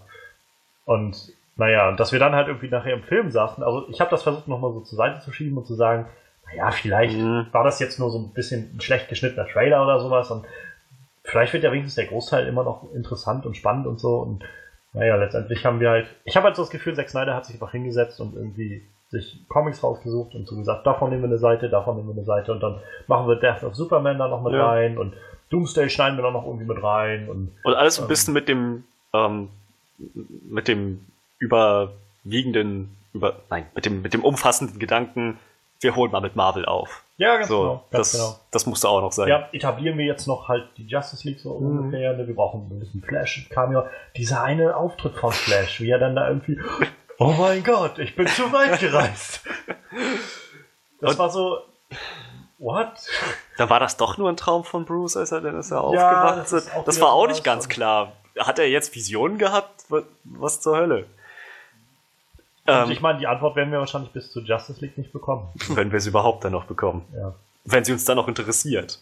Ganz ehrlich, so das, deswegen wollte ich, worauf ich zu- zurückkommen wollte, ist, ähm, ich hatte an den Film unglaublich hohe Erwartungen. Wie gesagt, dass der Dark Knight in Schatten stellt, neues Meisterwerk wird, nicht nur im Bereich der Comicbuchverfilmung, sondern Ja. insgesamt so ein filmischer Meilenstein, Titanic-mäßig. So bin ich da reingegangen. So bin ich da reingegangen dann kam das dabei raus. Ich wollte ihn echt mögen, deswegen hatte ich auch ein mehr oder weniger durchschnittlich gutes Gefühl, dass ich aus dem Kino rauskam, aber rückblickend hat der so viel verschenkt. Der hat 95% der Möglichkeiten, die man hätte ausschöpfen können, komplett verschenkt. Deswegen Ja. bei mir die größte Enttäuschung des Jahres, wenn nicht sogar aller Filme, die ich in meinem ganzen Leben jeweils gesehen habe. Ich habe noch nie an einen Film so hohe Erwartungen gehabt, die dann so sehr nicht erfüllt wurden. Ja. Und ich meine, wir sind einfach nur so ein paar Internet-Dicks, die hier rumsitzen und irgendwie schon ein paar Ideen haben. Warum kann Zack Snyder nichts einfallen? Dieser Idiot, ey. Ich meine, einfach etablierte Writer müssen sich doch mit sowas beschäftigen. Und Sie hätten eigentlich Ben Affleck von vornherein Regie führen lassen müssen. In dem Moment, wo sie ihn gecastet haben, hätten sie sagen müssen, weißt du was, Zack, wir brauchen dich nicht mehr. letztendlich, also ich meine, man kann es immer bloß, das wird eigentlich so oft gesagt und ja, irgendwo stinkt der Vergleich mit Marvel auch immer so ein bisschen an, aber sie brauchen einfach einen Kevin Mm, Feige. ja, Sie genau. brauchen jemanden, der eine Vision für das gesamte Universum hat, der die jeweiligen äh, Regisseure der Filme koordiniert und denen sagt, in welche Richtung soll das alles gehen, was müssen wir in diesem Film drinne haben und wie viel Freiraum haben die. Und ja, es wird jetzt immer wieder gesagt, wir, jetzt haben sie Jeff Jones, jetzt, jetzt ist Jeff Jones da und Jones oder Jones, ich weiß nicht, Jeff Jones, glaube ich. Aber das sind dann so Sachen, wo ich, also bisher habe ich noch nichts davon gesehen, dass er irgendwas gemacht hat. Tut mir leid, also Suicide Squad war, kommen wir noch zu. ähm, ich habe, ja, alles, was ich bisher gesehen habe, ist dieser Justice League Teaser, der mir irgendwie nur sagt, jetzt versuchen sie das Ganze halt wieder freundlicher zu machen, mit Humor, der auch irgendwie nicht angebracht wirkt. Und Ja. na gut, also Wonder Woman bisher sehen die Trailer gut aus, aber das, ich vertraue auf sowas nicht mehr, muss ich ehrlich Die sahen sagen. alle ziemlich gut Das, aus. das haben sie nämlich verschenkt. Also, Ich bin auch fast schon daran zu sagen, nicht, sie brauchen jemanden wie Kevin Feige, sondern sie hätten jemanden wie Kevin Feige gebraucht. Ich glaube nämlich, ich bleib dabei, für alles bis auf Bad Flex Trilogie ist es zu spät. aber sie haben doch jetzt schon äh, Gotham äh, City Sirens angesagt. Der Natürlich. neue Harley Quinn-Film mit David Ayer äh, als Regisseur nochmal. Und vielleicht mit Catwoman äh, und, und Poison genau. Ivy. Mensch. Megan Fox vielleicht als Poison Ivy und das Lesbenpärchen mit, äh, mit äh, Harley Quinn. Ja, so sowas kursiert gerade im Internet tatsächlich. Ja, Megan Fox. Also, wenn sie wirklich Megan Fox so Als Poison Ivy könnte sie überhaupt nicht abliefern, glaube Die ich. feiern das gerade voll ab. Also die ganzen Nerdblocks feiern das voll Ich, ab. ich glaube, Megan Fox könnte, kann generell, tut mir leid, aber ich bin kein Fan von Megan Fox. Ich finde, die kann überhaupt nicht schauspielen. Auch ihren Tod nicht. Und jetzt, wo sie voll mit Botox, äh, Botox ist, sowieso nicht. Also, Ich meine, es ist eine Sache, das. Transformer, gut aussehendes Highschool College Girl zu spielen, aber Poison Ivy ist schon noch ein interessanterer Charakter, Ja. ähm, tieferer also Charakter. sollte man so machen. Aber ja, wir haben auch Suicide Squad bekommen von David. Obwohl man da auch wieder sagen muss, ich glaube, Der da- Cast war okay, ne? ja, und ich glaube halt, nicht wenig der Schuld geht halt auch an Warner Brothers. Ja. Einfach. Die einfach, glaube ich, gerade so, ja, man merkt es doch gerade mit diesem Gotham City Sirens Film, ähm, dass die einfach so völlig überreagieren, dass sie völlig nur, nur so gucken, wie gerade der Wind weht. So, sie hören irgendwie, oh, die Leute waren jetzt, also wir haben immer noch viel Geld mit Suicide Squad verdient und die Leute mochten Harley Quinn. Machen wir einen Harley Quinn-Film. Mhm. Und, und was, was, was mögen die ganzen äh, Nerds so ungefähr? Oh, Harley Quinn und, und Poison Ivy ist eine tolle Geschichte in den, in den Comics. Machen wir das doch gleich mit. Und Catwoman machen wir auch noch mit rein. Das hat immer gut funktioniert in den, in den letzten Comicfilmen, die wir hatten, in Batman-Filmen. Wow, genau das brauchen wir jetzt, dass ihr das nochmal alles ansagt, dass ihr jetzt die nächsten Filme irgendwie startet. Und dann auch die Reaktion von wegen, oh, ähm, die Leute mochten den Batman-Film, mochten Batman aus dem, äh, aus dem Batman wie Superman. Hm. Dann wisst ihr was, wir verschieben Justice League Part 2 weiter nach hinten und übergeben erstmal Ben Affleck, damit er möglichst schnell seinen neuen Batman-Film macht. Also von mir aus gerne, ich freue mich auf den Film, aber das zeigt mir nur, dass dieses Studio einfach nicht weiß, was sie eigentlich machen. Sondern einfach nur hören, wie gerade der Wind weht und schauen, ja, was, was können wir jetzt als nächstes machen, damit die Leute halt, damit wir den Leuten so ein bisschen von, von Mund reden. So. Und ich schmeiß das jetzt einfach mal in den Raum, weil wir eh schon die ganze Zeit im äh, DC Rage Mode sind. Also äh, äh, Suicide Squad hat es bei mir jetzt auch direkt auf Platz 2 geschafft, ja, bei gut, meinen dass du sagst, ich wollte gerade auch. Ja, also, auch mein Platz 2. ja, bei mir auch. Sehr gut. Ich meine, wie gesagt, Batman wie Superman war für mich keiner der schlechtesten Filme, aber der enttäuschendste auf jeden Fall. Mhm. Ähm, aber der DC-Film für mich, der ist wirklich auf äh, einen, also für mich einer der schlechtesten Filme des Jahres war, war halt Suicide Squad. Ja. Und den fand ich halt auch noch wirklich ein gutes Stück schlechter als Batman wie Superman. Oh ja. Und Der hatte aber auch wieder so ein paar Momente, wo ich mir so dachte, so, na, Ja, Kommt doch noch erste, was? Vor allem die erste Hälfte war. ja, also ja. so die ne? ersten, Okay, ja. der erste Akt, so würde ich sagen. Ja, so, ja, ja. Die, die Exposition. Schrecken wir's mal ein bisschen so ein. Du hast halt so ein bisschen, viel- also hast viel gekriegt für, für Will Smiths Charakter von Deadshot Mhm. und für Harley Quinn. So. Ich, Und dann- ich mochte allgemein Ja. die, die, die, die äh, Einführung von den Helden, die fand ich eigentlich alle relativ cool. Auch in Enchantress ziemlich cool eingeführt. Ja, Ja. am Anfang ja. Nachher war es einfach nur noch äh, Cara Delevingne in äh, Zivil. ja Aber und Auch Hula die erste tanzen. Verwandlung, sowas Cooles, so eine richtig Ja. geile Szene. Auch ich, ich mochte die ganzen Charaktere irgendwie. Ich mochte auch hier den äh, äh, Captain Boomerang. der den, den Dämonentyp, ja, Captain Boomerang Ach war so, lustig. den auch. Ja, den, Diablo. den, der mit dem Feuer Diablo, schießen konnte. ja. Das fand ich auch super. Und dann, oh, ach, alles zu kotzen. Furchtbar. Also ich weiß noch, wie wir, das war ja das, quasi das erste und bisher einzige Mal, dass wir alle drei zusammen im Kino waren. Und also generell, wir hatten ja vorher schon viel drüber diskutiert über diesen Film, weil die ersten Reviews von Amerika waren draußen und es sah nicht gut aus. und, also ich weiß noch, als, äh, als die ersten Trailer halt liefen und wieder so ein Film, wo die Trailer echt sehr, sehr gut aussahen, wo, wo alle gedacht haben, endlich. Also wird zwar ein bisschen peinlich, dass halt DCs erster großer Durchbruch nicht Batman wie Superman oder Ja. Man of Steel ist, sondern halt so ein, so ein naja, Abseiter-Team irgendwie von Suicide Squad, aber Guardians war ja auch cool von Marvel und so, so ein Außenseiter-Ding kann doch auch schön werden und Besser später als nie. ja. Und dann hatte ich halt schon, bevor die ersten Reviews irgendwie draußen waren, hatte ich ähm, bei, bei Collider von den äh, Leuten, bei den Schmaus No Leuten hatten, äh, hatte jemand, der bei denen öfters mal zu Gast ist, halt gesagt, er kennt jemanden, der bei Warner arbeitet und so und Leute, macht euch nicht zu viel Hoffnung mit Suicide Squad und so. Aber die waren dann auch, der Großteil von den Leuten waren auch so, ja, ich meine, das ist jetzt eine Meinung und so weiter und die, bis wir haben Hoffnung für das DC-Universum. Mhm. Und dann kamen halt, also das sind halt die Leute, die dann auch zu den Vorpremieren und so weiter sind. Und die kamen halt von den Vorpremieren und meinten, wir sind noch mal unter einem Embargo, wir dürfen noch nichts sagen zum Film, aber wir können uns, wir können euch unsere Gesichter dazu zeigen, also so ein, ja, so ein verzogenes äh, Grinsen oder so, so ein, ja, ja, ja. ähm, auch da waren halt ein paar Leute, die den Film mochten, also die einfach sagen, ja, war halt spaßiger Popcorn-Film irgendwie, aber selbst die sagen halt, also ich kann damit Spaß haben, aber ich kann nicht sagen, dass der Film keine Probleme hat. So. Oh nee. Und ich weiß, wie gesagt, wir hatten das alles irgendwie gehört gehabt. Wir waren letztendlich dann irgendwie bei, waren ja bei dir, Manuel, zu Gamescom und Mhm. Mhm. ähm, im Vorfeld der Gamescom dann an dem einen Donnerstag oder Mittwoch war es, glaube ich, sind wir ja dann in den Film gegangen. Und das war, wir haben uns vorher noch viel drüber unterhalten, so, ja, die, die, wie gesagt, die ganzen äh, vorzeitigen Reviews sehen nicht gut aus, irgendwie 28% bei äh, Rotten Tomatoes oder 26 oder irgendwie sowas. Und zur gleichen Zeit ging ja dieses, äh, dieser Vorwurf los von den DC-Fans zurück. Marvel kauft die ganzen Ja. Kritiker und lässt sie alle nur Scheiße schreiben und so. Und, oder Rotten Tomatoes ist gekauft und so. Und Naja. Einfach nur, weil die Angst haben und dann gab es doch noch äh, diese Petition, dass Rotten Tomatoes Ja. irgendwie dicht gemacht werden soll, weil die halt nur äh, voreingenommen sind gegenüber Warner. Warner besitzt 33% oder so von Rotten Tomatoes, aber vergessen wir das mal. Und diese ganzen Sachen und wir waren ja dann so ein bisschen, naja, zwiegespalten, aber ich glaube, wir waren alle so von wegen, lasst uns erstmal reingehen Mhm. und Ja. vielleicht wird das trotzdem ja irgendwie eine coole Sache. Also ich meine, und ja, wie wir gerade schon sagten, also gerade so diese erste, ja, die ersten 25, 30, 40 Minuten oder sowas, dieses, diese erste Akt, die Exposition, das war ziemlich gut. Also es Das war war, so, ja, war vielversprechend. wo wir irgendwie so saßen und also ich glaube, im Nachhinein haben wir so festgestellt, jeder von uns hat sich so gedacht, das ist doch jetzt gar nicht so schlimm. Mhm. Also ich meine, ich verstehe die Reviews jetzt gar nicht so sehr. So kann es weitergehen. Ja. Und dann so, aber wirklich so ein Bruchteil von einer Szene wird so der komplette Film gekippt. So. Mhm.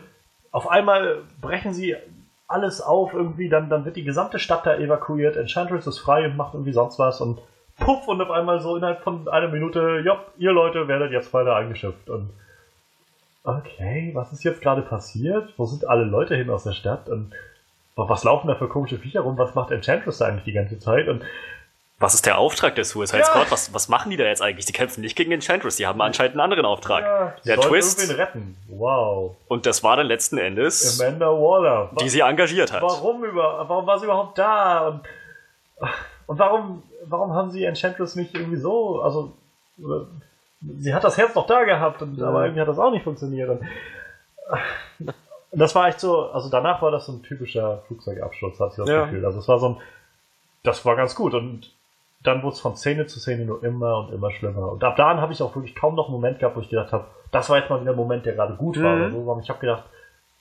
jeder weitere Moment tritt mir gerade so ein bisschen in die Eier. Ich hatte halt schon noch hin und wieder einen Moment, wo ich gedacht habe, das sieht wenigstens ganz interessant aus.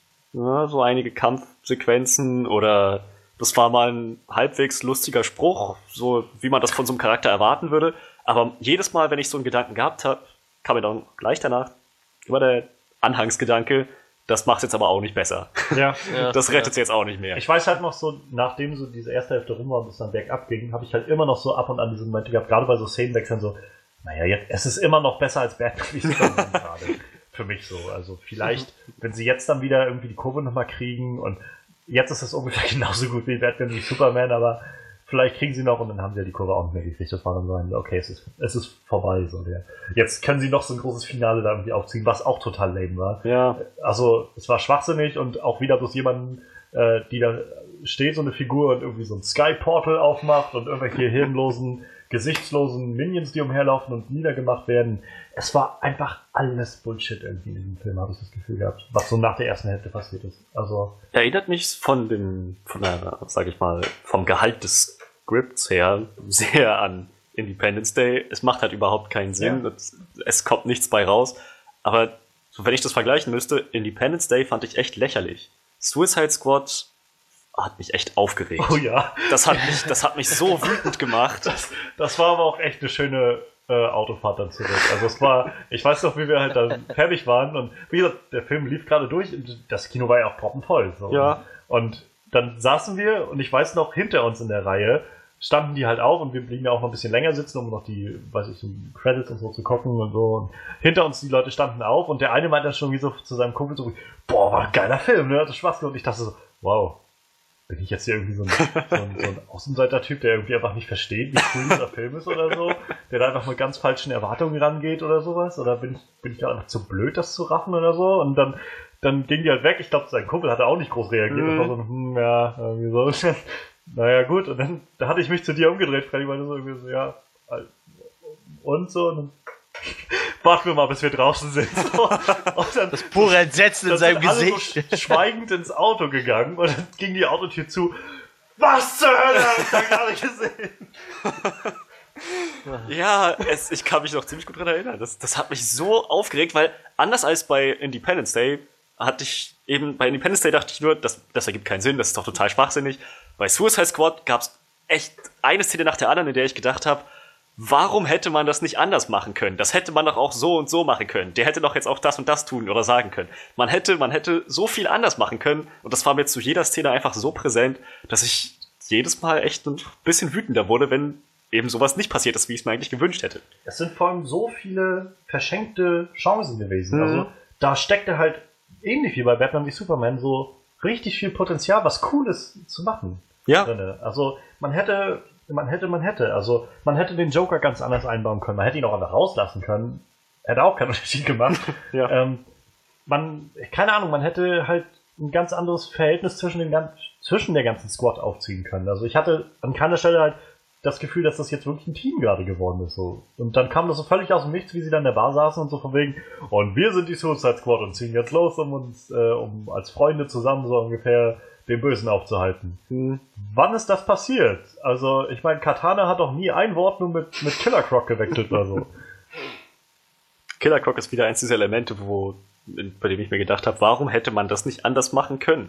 Man hätte ihn doch größer, stärker, furchteinflößender darstellen können. Stattdessen ist er ein Typ mit Schuppen im Gesicht, mehr oder weniger. Ich meine, die ganze Prämisse des Films ist doch so, so schwachsinnig auf Dauer, weil sie irgendwie sagen vom, am Anfang, ja, wir brauchen so ein Team, falls so jemand wie Superman mal durchdreht. Hm. Ähm, und am Schluss lernen wir, sie hat Akten von Flash, von Wonder Woman, von Batman, weiß sie scheinbar auch und so. Aber wen holen sie sich? Eine durchgeknallte mit einem Baseballschläger und einer Knarre. Wow. Das ist ihr Plan gegen Superman, so. Naja, vielleicht hat, haben die normalen menschlichen Typen ohne Superkräfte ja nicht diesen Glitch, dass sie irgendwann böse werden. Das Geilste an dem ganzen Kinoabend war, der Film geht aus, wir gucken alle Freddy an und Freddy sagt, am liebsten wäre ich während des Films aufgestanden und gegangen. ich dachte so, yes. Sehr gut. Ich bin echt noch gespannt, ob wir mal tatsächlich so einen Film erleben, wo wir drin sitzen und denken so, okay, Das- reicht uns, ja, jetzt ja. lass uns gehen, so. Raus hier. das ist aber wieder das Ding am Podcast. Dann lohnt es sich wieder drin zu bleiben, weil man sich darüber aufregen kann. Also da muss der Film so schlecht sein, dass wir nicht mal Bock haben, im Podcast drüber zu reden. Ja. Da muss der uns so egal sein, einfach im Laufe des, der Zeit, dass wir denken, nee. Oder halt echt wirklich so schlecht, dass man es nicht aushält, dass man so denkt, ich kann das nicht noch, ich kann mir das jetzt nicht mehr ansehen. Das ist mir einfach zu, zu dumm. So. Und dann geht der Podcast los. Und, wann seid ihr gegangen? Ja, so Minute 26 und du, ja, ich hab's bis 38 ausgehalten. So. Also ich weiß nicht, ich habe den Film jetzt nicht gesehen, aber ich glaube, so eine verdammt dämlichen Comedies wären da so, so ein Fall für mich. Also wenn Hm, sowas wie, weiß ja. ich, äh, wie hieß dieser ähm, Phil und Dave äh, Need Wedding Dates oder irgendwie so hieß dieser Film. Das war, wo ich so gedacht habe, vom Trailer her, ich glaube, ich würde keine 10 Minuten von diesem Film aushalten, so dämlich sieht das aus. Ähm, ich glaube halt, so, sowas würde mich am meisten noch Hm, irgendwie ja, doch, dass doch. ich irgendwann denke, ey, es reicht jetzt, nee. Ist ein treffender Vergleich. Wäre mir jetzt gar nicht so in den Sinn gekommen, aber ja, jetzt wo du sagst. Ja, also Suicide Squad für mich auch auf jeden Fall in der, wie gesagt, Top 3 der schlechtesten Filme auf Platz 2 bei mir. Ich Ja, bei mir auch. bin nicht nur sehr, sehr enttäuscht gewesen von dem Film, obwohl ich halt schon vor dem, bevor der Film rauskam, so meine Erwartungen erstmal zurückgeschraubt habe nach den ganzen äh, ersten Reviews und so weiter. Aber ähm, ich war trotzdem sehr enttäuscht, aber halt am meisten hat mich einfach so genervt, wie schlecht dieser Film war, bei so viel verschenktem Potenzial. Hm. Und ich weiß auch immer noch nicht, was das jetzt werden soll auf Dauer mit dem. Also ob sie jetzt planen, da nochmal irgendwie eine Fortsetzung zu machen. Wie gesagt, Harley Quinn-Film steht in der Luft. Was wird mit dem neuen Joker? Ist der jetzt da? Taucht der im nächsten Batman-Film auf? Oder im Justice League im nächsten? Oder alles so eine Fragen, die ich mir jetzt stelle. Wo ich mir aber auch irgendwie, vielleicht lassen sie das auch einfach unter den Tisch fallen und retconnen das wieder alles, also wer weiß. Mann, Mann. Warten wir mal ab, was da noch kommt. Ich kann ja mal, also äh, sonst von meiner Top 3 noch bis noch Ja, ich, also ich bin Also- jetzt eh durch, ich habe alle meine Top 3 genannt. Also für mich ähm, generell Filme, die noch mit auf meiner Liste standen, also in der engeren Auswahl waren, die ich noch nicht mehr reingekriegt hatte, war neben Tarzan, wie du schon meintest, Legend of Tarzan, den fand ich halt auch nicht gut. Ähm, Das ist jetzt immer noch die Flop 3, ne? Ja, Okay. also so meine, das war so meine engeren Auswahl, aber die haben es jetzt nicht in die Top 3 geschafft. Legend of Tarzan und ich muss auch sagen, ich fand die Unfassbaren 2 auch nicht wirklich geil. ähm, und gerade irgendwie vor zwei Wochen Sing. Ich war so, also Sing war echt so, wo ich, wie gesagt, das Ende hat noch mal ein bisschen besser gemacht, aber ich habe während des Films echt gedacht, wow, ich kann diesen Film gerade echt nicht leiden. Das ist mir gerade einfach zu unlustig, zu langweilig und zu nervig an vielen Stellen. Hm. Ähm, aber was es dann noch auf meine Top 3 geschafft hat, war tatsächlich der äh, The Purge Election Year. Also, das war auch so ein Film, wo ich, ich fand den, ich habe vorher noch keinen der Purge-Filme gesehen. Vielleicht mag es auch daran liegen, ich weiß es nicht. Aber ich habe halt eigentlich irgendwie für mich so ein, so damals so einen, so einen verstörenden Horrorfilm irgendwie erwartet, der mir so die Abgründe der Menschen aufzeichnet. Irgendwie habe ich das Gefühl, ich habe so einen weich gekochten Actionfilm bekommen, der irgendwie so völlig Paint by the Numbers irgendwie alles gemacht hat, was man erwartet hat, so von vorne bis hinten durch. Und dann so irgend, ab irgendeinem Punkt so völlig für mich so diesen, wie sagt man, Jump the Shark Moment hatte, wo es dann so eine Nummer wurde von wegen, und wir haben geheime Tunnel, die von George Washington in, die, in der ganzen Stadt gebaut wurden und so. Das waren irgendwie alles so Sachen, ich weiß nicht, das, äh, das hat mich damals echt ziemlich, weiß nicht, vor den Kopf gestoßen und ich da saß dann, das war auch so ein Film, wo ich halt damals mit ein paar Freunden im Kino saß und wir auch während des Films wieder so angefangen haben, einfach uns über diese Schwachsinnigkeiten zu unterhalten, weil wir es einfach gerade nicht mehr so drinne halten konnten irgendwie. Und dann, natürlich kommt zum Schluss nochmal der Evil Nazi-Boss zurück und wird der Antagonist oder sowas. Und, naja. Ähm, ich kann verstehen, dass auch Leute damit Spaß haben, aber für mich war das echt kein guter Film. Damit stehe ich alleine, ich weiß, wir hatten das auch schon im Podcast damals. Aber Sprich für dich selbst, weißer Mann. das wären so, also meine Top 3. Wie gesagt, als auf der 3 wäre für mich The Purge Election Year, dann Suicide Squad auf der 2 und Independence Day 2 war für mich definitiv der schlechteste Film dieses Jahres. Ähm, ist bei dir noch was offen, Frederik, auf der Top 3? Ja, ein Platz ist noch offen Ja. und auch da hatte ich keine. Also die Entscheidung fällt mir immer noch nicht leicht. Was kursiert denn erstmal noch so rum? Auf jeden Fall Central Intelligence. Der ist nicht gut gealtert bei mir. Also ich fand kann- die damals halt auch schon nur so lala. Ja, sagen, genau, so aber- lala. Aber rückblickend verglichen mit Sing fand ich ihn schlechter als Sing. Und ich fand schon Sing nicht besonders gut. ähm, ich habe ihn nur damals aus irgendeinem Grund nicht, nicht auf die Weise bewertet. Wahrscheinlich, weil es noch so das Gefühl hatte von, ja, es war ganz nett so als Popcorn Entertainment. Ich muss dazu sagen, ich glaube, der war auch relativ zu Anfang unseres Podcasts so. Also irgendwo Ja. innerhalb der ersten zehn Folgen oder so. Ja, das, das kann natürlich sein. Da haben wir, glaube ich, noch nicht so diese Routine irgendwie drin gehabt, wie wir das machen und wie wir bewerten und so. Und könnte sein. Also Ich äh, nehme jetzt mal diese Aussage als Erklärung für meine rückwirkende Punktzahländerung quasi. Ich sag mal, mein dritter Platz auf der Flop 3 oder einer der drei Plätze ist auf jeden Fall Central Intelligence, weil der hat mir noch weniger gegeben als Sing, was die Comedy angeht, was die Story angeht auch und was das Acting angeht auch. Ja. Und ja, ich glaube, da ist es genug gesagt. Podcast Nummer 7 war das. ja. Verrückt. 23 Wochen her. Boah. Ja, das ist, man Werden sich so alt. alt, scheiße. Ja. ähm, aber kann ich, kann ich auch irgendwie nachvollziehen. Also ich meine, ich habe Central Intelligence, ich habe den, wie gesagt, fast vergessen. Oder erst als ich dann so unsere Podcast-Liste durchgegangen bin, habe ich dann gesehen, stimmt, den haben wir gesehen gehabt. Und warte mal, was war denn da? The Rock und Kevin Hart? Mhm. Und aus irgendeinem Grund war Jesse da. Ja, genau. Das ist, ist auch die erste Szene, an die ich mich erinnere, wenn ich an den Film denke. Wie halt der Black Badger Ja. Jesse seine Waffe fängt und sagt, nice throw, bitch. Ja. Und das war halt so, ja, also ich kann es nachvollziehen. Für mich hat er einfach so unglaublich wenig Eindruck hinterlassen und ich kenne halt auch so irgendwie bessere Buddy Cop Serien und Filme und so. Und eigentlich finde ich halt The Rock hat schon so ein komödiantisches Talent. Also das finde ich mal Ja. ein bisschen schade. An ihm lag's auch nicht. Ne? Nee, es war glaube ich auch mehr so das Writing irgendwie. Ähm, ich hoffe halt einfach, dass gerade dieser Ju äh, Jumanji Reboot jetzt besser wird, wo er ja auch wieder mit Kevin Hart zusammenspielt und Jack Black ist glaube ich noch dabei und Hm. Karen Gillen und ich hoffe einfach, dass das irgendwie besser wird als Central Intelligence, weil wie gesagt, war für mich jetzt nicht einer der schlechtesten Filme äh, des Jahres, weil der hat wenigstens keinen so, so bitteren Nachgeschmack dann hinterlassen oder so. Ähm, aber gut war er bei weitem nicht, das, da hast du recht. Und hast, hattest du sonst noch irgendwie, war noch was in der engeren Auswahl? Was, Ja, also Sing auf jeden Fall. Sing und ähm, Central Intelligence, die haben sich das, das war so ein Kopf-an-Kopf-Rennen.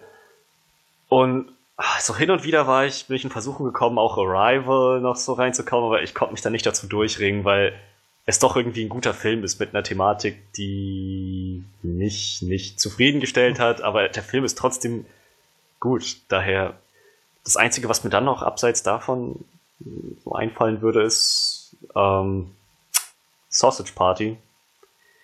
Aber auch den fand ich, aber aber der hatte echt Probleme, der Film, aber Ja. der war trotzdem echt lustig, ja.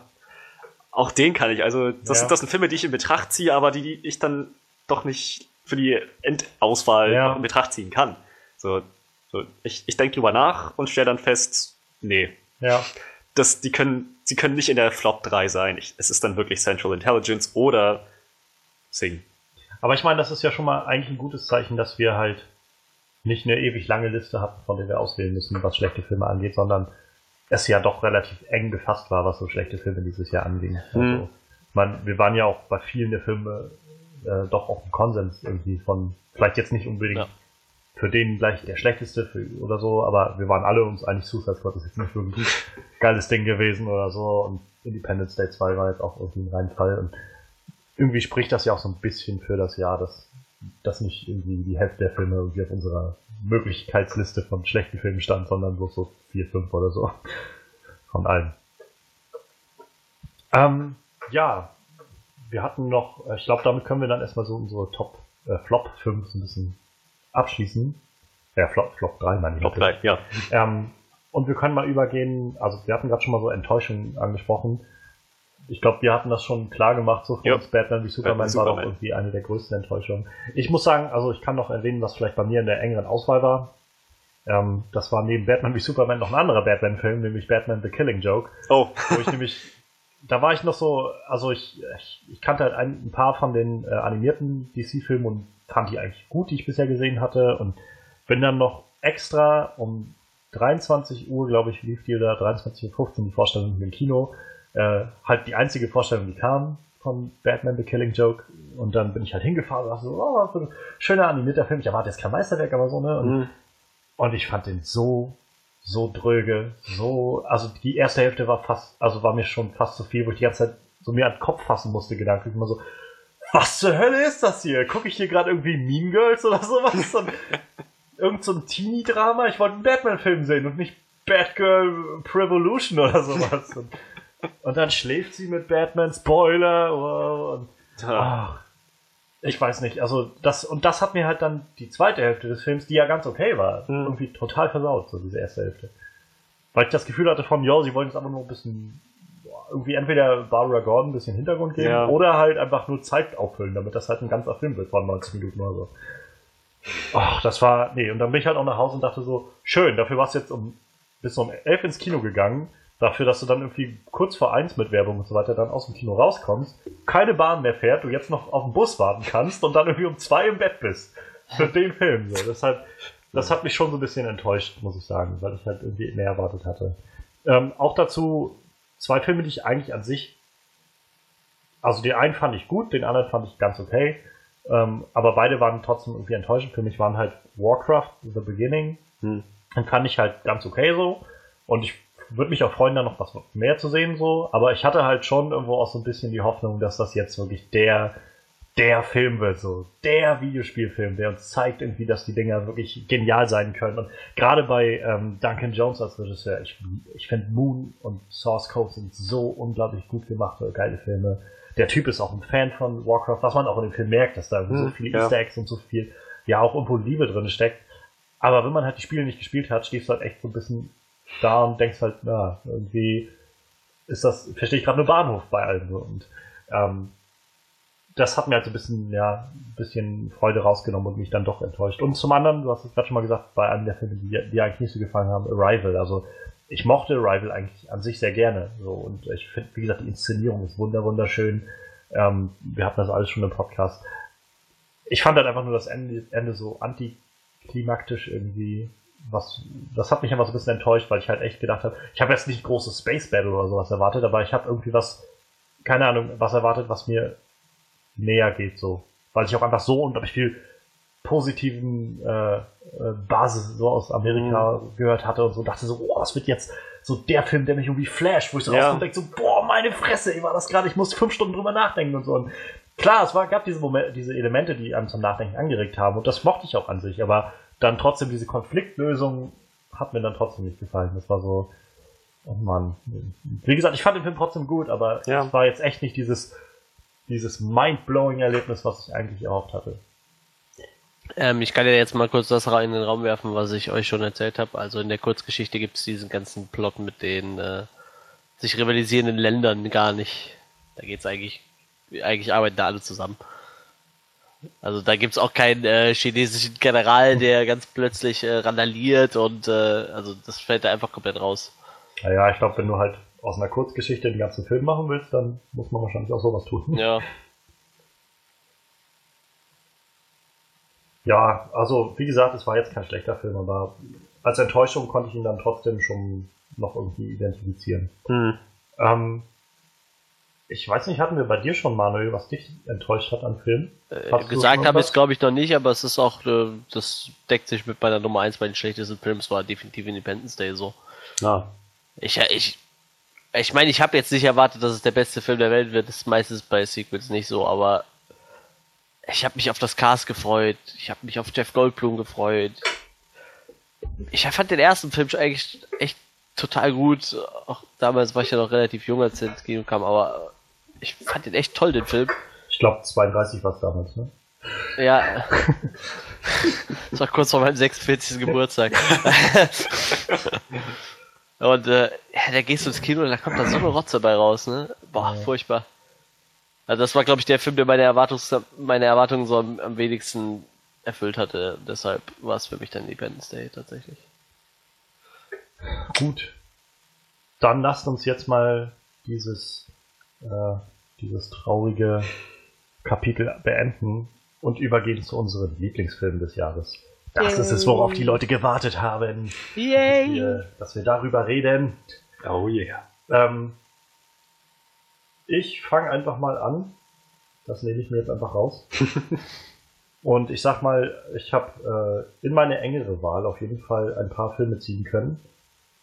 Ähm, und von den Filmen, ich sage jetzt erstmal ein paar, die es nicht reingeschafft haben, ähm, das war zum einen Deadpool, der hat es nicht bis in meine Top 3 geschafft, aber ich fand Deadpool ziemlich gut gemacht, ziemlich gut inszeniert und so erfrischend anders.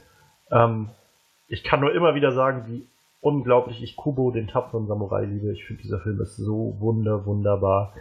Ich kann nur jeden auffordern, sich den zu holen, weil der Film auch viel zu wenig Geld eingespielt hat. Also dafür, dass er so unglaublich gut ist und unglaublich toll ist und haben viel zu Bei so einem Leute Film den immer traurig, weil der Aufwand gesehen. dahinter ja, Ja, unglaublich eben. riesig ist und wenn die Gerade dieses- wieder einspielen. Die haben ja auch diese Stop-Motion-Animation. Ja. Also das ist jetzt nicht nur, äh, nicht nur ist auch am Computer zu animieren, ist viel Arbeit, aber ich meine, das ist noch mal, auch nochmal ein anderer Schnack, irgendwie alles immer aufzubauen und so stückchenweise zu verändern und so. Und es sieht so wunder, wunderbar aus. Es ist eine wunderschöne Geschichte. Ähm, und ja, der hat mich sehr berührt, der Film, und ich werde mir den auch auf DVD holen, wenn der rauskommt. Der hat einen tollen Soundtrack, ich kann den nur jedem empfehlen. Ähm, der hat es nicht mit auf die Liste geschafft. Und ich, ähm, ja, also ich, es ist vielleicht auch noch nicht lange genug her, damit ich nochmal drüber nachdenken kann, aber ich fand Rogue One auch verdammt gut. So, für mich. Ich, vielleicht brauche ich noch ein bisschen Abstand, um das noch ein bisschen besser einschätzen zu können. Und letztendlich, ähm, wie gesagt, diese Folge wird jetzt gepretaped sozusagen. Also wir nehmen sie noch vor unserem äh, Rogue One Podcast auf, der aber zu dem Zeitpunkt, wo diese Folge hochgeladen wird, schon eine Woche lang draußen ist.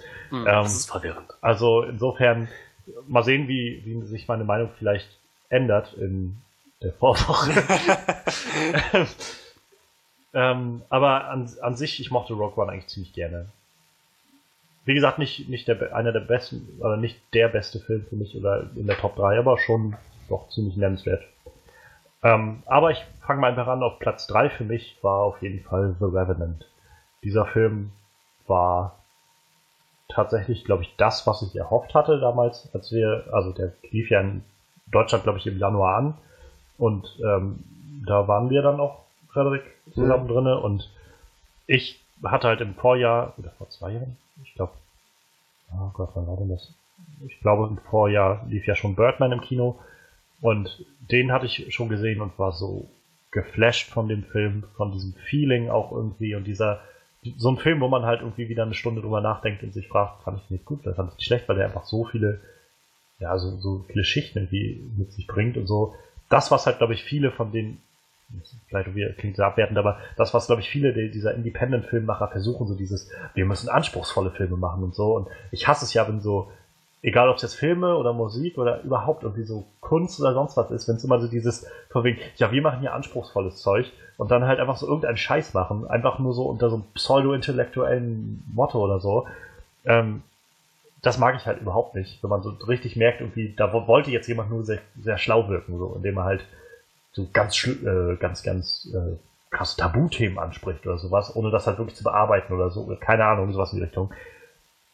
Und dafür war Birdman tatsächlich so der erste Film, wo ich so seit langem mal gedacht habe, irgendwie, da steckt gerade viel Gedanke hinter, also einfach hinter dem, ja, da steckt, also da steckt viel hinter, also man muss echt viel drüber nachdenken und auch vieles nochmal so ein bisschen interpretieren für sich und deuten und so, damit man auch irgendwo die oder eine Message für sich mitnehmen kann. Und ähm, das hat mir sehr, sehr gut gefallen. Und gerade wie auch bei Birdman war ja eine sehr, sehr einzigartige Inszenierung, so mit diesem, der gesamte Film eigentlich nur als ein einziger Shot und solche Sachen. Und als es dann hieß halt, äh, der Inarito, der, der Regisseur, macht halt The Revenant mit Leonardo DiCaprio, hab ich halt gedacht, okay, der Typ, der irgendwie einen der besten Filme für mich der letzten Jahre gemacht hat, Birdman, macht jetzt einen Film mit Leonardo DiCaprio, der auch endlich seinen Oscar verdient, weil er einer mhm. der besten Schauspieler unserer Zeit ist. Ja.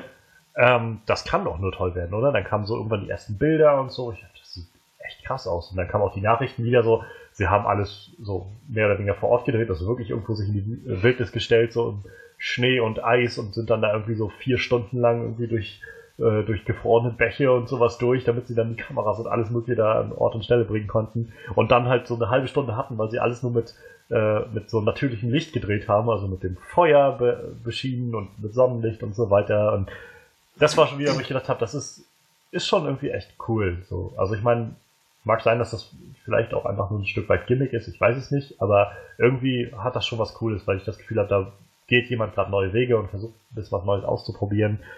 Naja, und dann waren wir in dem Film drinne und ich meine, er geht, geht ja auch irgendwie über drei Stunden oder so.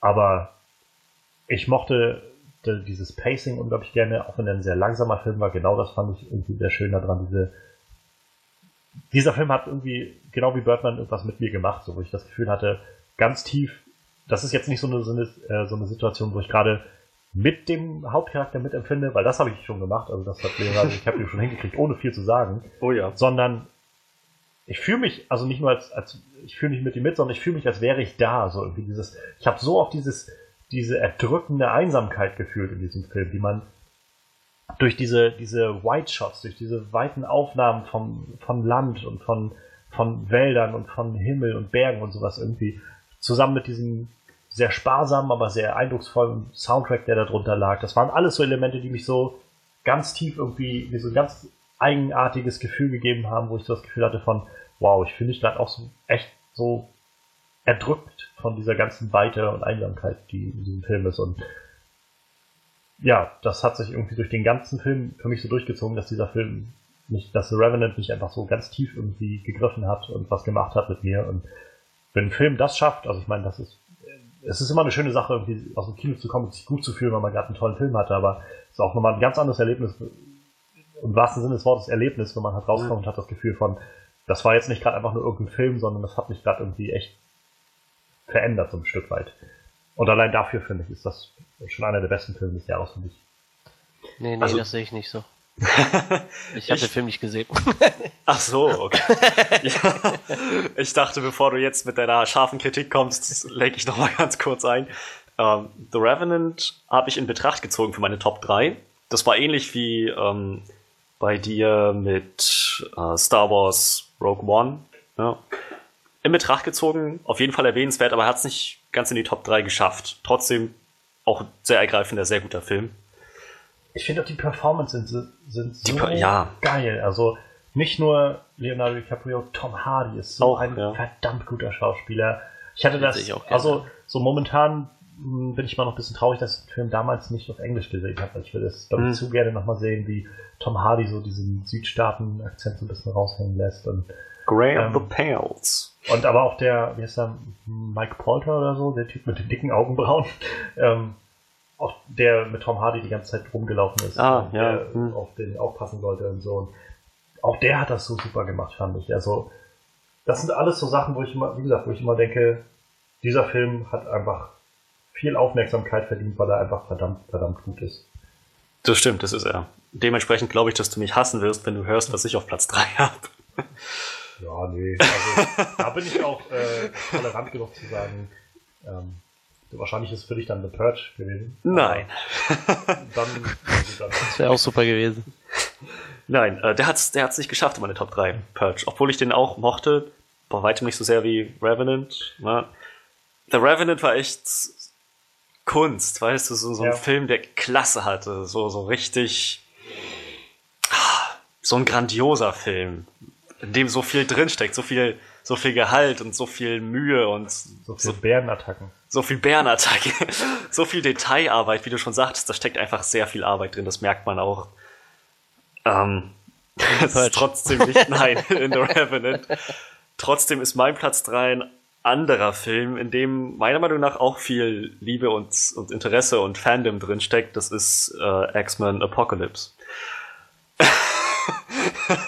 Ich würde alles geben, diesen Blick jetzt mal auf, auf dem Bild festzuhalten. Das war gerade so, so, so mehr oder weniger ernüchternd. Clear. Etwas zerbrechlich. Ja, genau, genau. Nein. Oh. Nein, nein, Ich- ich, ich- ich, weiß ja, dass du den Film sehr gerne magst. Ich mochte ihn halt wirklich gern. Ich meine, ja, der hatte seine Plotholes hin und wieder und äh, gewisse logische Schwierigkeiten und klar, diese ganze Weltzerstörung ist nicht ganz so zum Vorschein gekommen, wie wir uns das vielleicht gewünscht hätten. Aber für mich hat der Film allein deswegen so sehr abgesahnt, weil wir so viel Superhelden-Action gesehen haben. Also Superhelden, wie sie allein agieren, Superhelden, wie sie mit anderen Helden agieren, beziehungsweise Mutanten ja in dem Fall, also Mutanten, wie sie mit anderen agieren. Und einfach die Art, wie sie ihre Kräfte eingesetzt haben, war so unglaublich cool. Ich fand das, ich fand das war mindestens genauso gut wie die besten Szenen aus Batman wie Superman. Halt, das hat mich echt beeindruckt. Und echt dazu kommt, dass der Film noch ziemlich lustig war und witzig an einigen Stellen, was mir sehr gefallen hat. Das war so ein Film, bei dem ich überhaupt nicht nachvollziehen konnte, wie der so schlecht letzten Endes doch bei den meisten Menschen angekommen ist. Ich meine, klar, der hatte, wie gesagt, Probleme, das sehe ich auch ein, aber seine, seine, seine Rotten-Bewertung kann ich zum Beispiel nicht nachvollziehen, aber auch da bin ich ja tolerant. Ne? Jeder hat, das ist so, das, ging an, das nehme ich anscheinend anders auf als andere. Der Film hat mir unglaublich viel Spaß gemacht. Das, deswegen ist er bei mir auf Platz 3, ziemlich sicher auch. Ich hatte, ähm, vor kurzem hatten sie bei Collider, ich glaube bei Collider Heroes oder so drüber geredet gehabt. Und der eine von denen, der John Schnapp, hatte irgendwie schönen, sich schön geäußert über seine Meinung zu, ähm, zu X-Men Apocalypse, wo ich mich so ziemlich, also wo ich das Gefühl habe, eigentlich sehe ich das genauso, wo er meinte, wenn ich X-Men Apocalypse sehe, dann habe ich das Gefühl, ich sehe zwei Filme. So, ich sehe einmal einen verdammt coolen X-Men-Film, wo ich irgendwie die X-Men sehe, wie sie einfach verdammt coolen Scheiß machen. Und ich sehe einen verdammt langweiligen, seltsamen Apocalypse-Film, wo ich einfach nicht verstehe, was der die ganze Zeit da macht und was das soll. So. Und, ähm, und ich glaube, das Gefühl habe ich auch so. Ich mag die Szenen sehr, sehr gerne mit den X-Men. Die ganzen neuen, ich finde, ich mag Sophie Turner eigentlich sehr gerne als neue Mhm. Jean Grey. Ich mag nach wie vor, ich finde, James McAvoy ist ein verdammt krass guter Professor Xavier. Ich finde, ähm, Michael Fassbender ist als äh, Magneto immer noch unglaublich. Äh, die haben auch alle so eine tolle Chemie zusammen. Die Wolverine-Szene war sehr cool, wenn sie auch irgendwie sehr reingequetscht wirkt. Äh, wie gesagt, das ist eigentlich so mehr diese ganz, eigentlich fast alles, was mit Apocalypse zu tun hat, hat mich irgendwie eher so dann, so, na, ich weiß gerade nicht, was das soll. So. Und, und dafür, dass es irgendwie der gefährlichste Mutant aller Zeiten ist, habe ich mich dann doch so kalt gelassen gefühlt davon. Aber Wahrscheinlich ist es bei mir nicht so sehr ins Gewicht gefallen. Und dafür die coolen Szenen Ja. umso mehr. Denke ich mal. Ich denke mal, daran wird's liegen, ja. Aber viel mehr kann ich dazu auch gar nicht schön, weiter sagen. Das ist doch gut, Mein Platz mitbekommen 3. hast. Und ich schäme mich nicht dafür. Nein, das, äh, wir wollen hier auch keinen keinen Shaming, ne? Also, ähm, hast du denn noch äh, Meinungen zu, ähm, zu X-Men Apocalypse zum Beispiel, Manuel? Äh, ja, der ist bei mir halt irgendwo so im Mittelfeld gelandet, ne? Also ich hatte, Ja. ich glaube, 17 Filme so, die allgemein so die Top-Kategorie reinkamen. So, ich meine, okay, die waren echt gut so. Deshalb muss ich da auch ein bisschen durchsortieren. Ich hätte Spotlight gerne in die Top 3, glaube ich, genommen noch. Den fand ich ziemlich gut. Stimmt, den habe ich auch noch gesehen, das habe ich ganz vergessen. Civil Der war War bei mir gut. relativ knapp dran vorbei. Äh, Der neue Star Trek war relativ knapp dran vorbei, muss ich sagen. Der neue Irgendwo, Star Trek, sorry, wenn ich hier unterbreche, der neue Star Trek war so, wo ich im, Moment, im ersten Moment dachte, eigentlich einer der, der wirklich guten Filme. Und dann habe ich so überlegt, naja, wenn ich drüber nachdenke, bleibt mir halt bloß noch diese verdammt coole Szene mit dem Beastie Boys Song im Kopf. Und ja. der Rest war dann so, Hm. naja, es gab eine schöne Chemie zwischen, zwischen Carl Urban und, äh, und Zachary Quinto als, als, als Pille und Spock. Ja. Aber es sind halt auch wieder so einfach so eine Aneinanderreihung von Momenten gewesen, hatte ich das Gefühl. Und dann habe ich wieder so gedacht, na gut, ich glaube, er war halt so ein gutes Mittelfeld. Ja, eben. Ja, also ich, ich fand den schon ziemlich gut. Äh, Ja, sind dann so ein paar Sachen fantastische Tierwesen fand ich auch so nicht schlecht und Star Wars war auch nicht schlecht. Aber äh, in meine Top 3 haben es dann zum Beispiel auf Platz 3 halt äh, 10 Cloverfield Lane geschafft, so Ja. der, ich Verständlich. weiß nicht, Ja, der, der, ja, der war halt rundherum gelungen, so, ne? Ich, Ja. ich meine, im Endeffekt lebt dieser Film ja wirklich nur von dem Zusammenspiel von drei Personen. Ich meine, mehr kommt mir nicht So. vor, außer die eine Person an der Tür und es geht einfach, geht, Die hatte ja eine tragende Rolle. Äh, immerhin, die war, sie war da, man muss sie rechnen, sie war da. Ja, klar. Ja, und äh, das geht einfach so gut auf mit dem Cast. Das war einfach ein echt schöner Film. Also ich habe den echt Auf gemacht. jeden Fall. Ähm, kann ich mich auch nur, also insofern anschließen. Ich habe ihn jetzt nicht in meiner Top 3, aber ich mochte den Film auch verdammt gerne. Also, ähm, wie du sagst, irgendwie, es lebt so von dieser Chemie zwischen diesen drei Charakteren, die alle so unglaublich gut gespielt sind. Also, ich bin sowieso so ein, äh, so ein Fan von John Goodman. Ich finde, der ist so ein Ja. toller Schauspieler, Ja. der auch, Ja. glaube ich, noch keinen Oscar hat. Der soll auch mal einen gewinnen. Oh ja, Als Zeit. Best Supporting Actor oder sowas. Ähm, Ja, wenigstens das, ne? Also Supporting Actor ist ja echt immer gut. Mary Elizabeth Winstead finde ich ist auch eine tolle Schauspielerin. Also ich mochte die, seit ich die das erste Mal gesehen habe in, äh, in Scott Pilgrim gegen den Rest Ja, der Welt. äh, Und äh, ich finde, wie gesagt, tolle Schauspielerin. Ähm, und was sie da auf die Beine gestellt haben und auch wieder so ein Film, wo ich nur so ganz am Rande damals Ahnung hatte, was jetzt auf mich zukommt, als wir da reingegangen sind. Also der Name Cloverfield Lane, also irgendwas mit Cloverfield suggeriert jetzt irgendwie schon so, ja, es wird wohl irgendwas damit zu tun haben. So wirklich hat es aber eigentlich auch nichts damit zu tun gehabt. Und so wie J.J. Abrams halt gesagt hat, das ist halt mehr wie so ein Blutsverwandter als, Ja. als mehr so eine Fortsetzung oder sowas. Und naja, das war halt, wo ich gedacht habe, ja, der Film war sehr, sehr erfrischend anders und hat mich, wie gesagt, auch sehr überrascht von der Art und Weise, wie er lief und wo ich auch sehr, sehr angespannt war über viele Strecken des Films, wo ich die ganze Zeit gedacht habe, wow, Hm, hm. das ist schon ziemlich krass gerade. Ähnlich wie bei Don't Breathe, also da war ich ähnlich angespannt die ganze Zeit, dachte so, meine Güte, meine Güte. ich ich wollte den Gefühl- Film halt eigentlich auch nur sehen, weil ich äh, halt so Cloverfield-Fan bin, ne? Weil ich den total super fand, so. Aber ich meine, im Endeffekt war der Film ja was komplett anderes. Spielt zwar irgendwo im selben Universum, aber Ja, halt komplett anders und äh, trotzdem voll geflasht. Also, wie gesagt, dafür, dass es halt echt in eine komplett andere Richtung geht, trotzdem total gut. Echt der absolute Hammer, der Film. Auf jeden Fall ein Highlight des Jahres für mich. Deshalb meine Nummer drei. kann ich gut nachvollziehen. Also Oh ich ja. bin halt auch echt gespannt, was da als nächstes aus dem Universum kommt. Wann das kommt und was dann kommt. Vor allem, wenn die jetzt einmal so angefangen haben, ne, wirklich zu sagen, okay, wir machen jetzt einen Film von Footage-mäßig ja. mit viel Action und Explosionen und Aliens und dann machst du einen Film, der in eine ganz andere Richtung schlägt, dann hast du jetzt auch die Möglichkeiten alle offen, so, ne? Ich meine, das kann, jetzt kann der nächste Film in dem Universum auch wieder in eine komplett andere Richtung gehen, so. Das, Ja, du kannst halt so eine Art An- Anthology-Filme da erzählen. Halt einfach immer so Mhm. einzelne Geschichten, die halt Ja. alle in diesem Universum spielen. Und wenn man dann Lust hat, kann man es halt nochmal irgendwann alles verbinden oder so. Aber selbst das muss nicht sein. Nee. Also in unseren Franchise-Zeiten will man das wahrscheinlich immer gleich so von Anfang an machen. So irgendwie. Und wir müssen dann, in fünf Filmen müssen wir dann so ein großes Crossover haben oder sowas. Aber man muss ja auch nicht immer sowas haben. Also, das stimmt. ähm, ich wollte gerade noch was sagen, aber ich glaube, das wäre schon, das wäre dann wirklich ein ziemlicher Spoiler gewesen für, äh, für Rogue One. Deshalb lasse ich das mal. ähm, ja, äh, jetzt haben wir irgendwie unsere Top 3 so gehabt. Hm. Ähm, ich kann ja mal weitermachen mit meiner, mit meinem Platz 2. Ja. Das war für mich und als ich dann, also ich hatte ihn nicht so gleich auf dem Schirm, aber als ich den gelesen habe, habe ich gedacht, oh ja, ich hatte verdammt viel Spaß mit dem Film. Das war The Nice Guys. Das war, wo ich gedacht habe, der war verdammt, verdammt gut. Und ich äh, bereue es immer noch, dass ich mir die DVD noch nicht geholt habe, weil ich ihn eigentlich gerne wieder sehen möchte, weil ich war so, also auch wieder so ein Film, wo ich ähm, sehr, sehr positiv überrascht war von, also trotz der hohen Erwartungen, die ich sowieso schon hatte, weil ich so viel Gutes über den Film gehört hatte im Vorfeld, bin ich halt mit hohen Erwartungen reingegangen und die wurden noch für mich noch bei weitem übertroffen, weil ich gedacht habe, wow, das ist gerade so witzig, so kreativ alles irgendwie. Man merkt so diesen, dieses Shane Black Feeling irgendwie so ein bisschen raus, dieses, dieses überdrehte, auch gewalttätige an vielen Stellen. Der Humor ist sehr, sehr clever geschrieben. Die Dialoge sind sehr, sehr toll. Und das Schauspiel war halt auch einfach, also auch so eine geile Chemie fand ich zwischen Russell Crowe und Ryan Gosling, wie die beiden so aneinander geprallt sind. Ähm, der Film hat mich sehr, sehr begeistert. Und auch wieder so ein Film, wo ich denke, viel zu wenig Leute sind da reingegangen, um sich ihn anzuschauen. Ich habe damals sogar noch, nachdem wir da drinnen waren, meinen äh, mein Lehrer für ein schulpraktisches Klavierspiel angehauen. Ich meinte so von also wenn du irgendwie nächster Zeit ins Kino gehen willst, kann ich dir nur The Nice Guys empfehlen, weil der Film war verdammt, verdammt gut. Ja, äh, da, da sage ich dasselbe zu wie zu deinem Platz Nummer 3. äh, nee, sehe ich nicht so. Habe ich auch nicht gesehen. ich habe ihn gesehen. Wir haben ihn beide zusammen ja. gesehen. Ich fand ihn echt gut.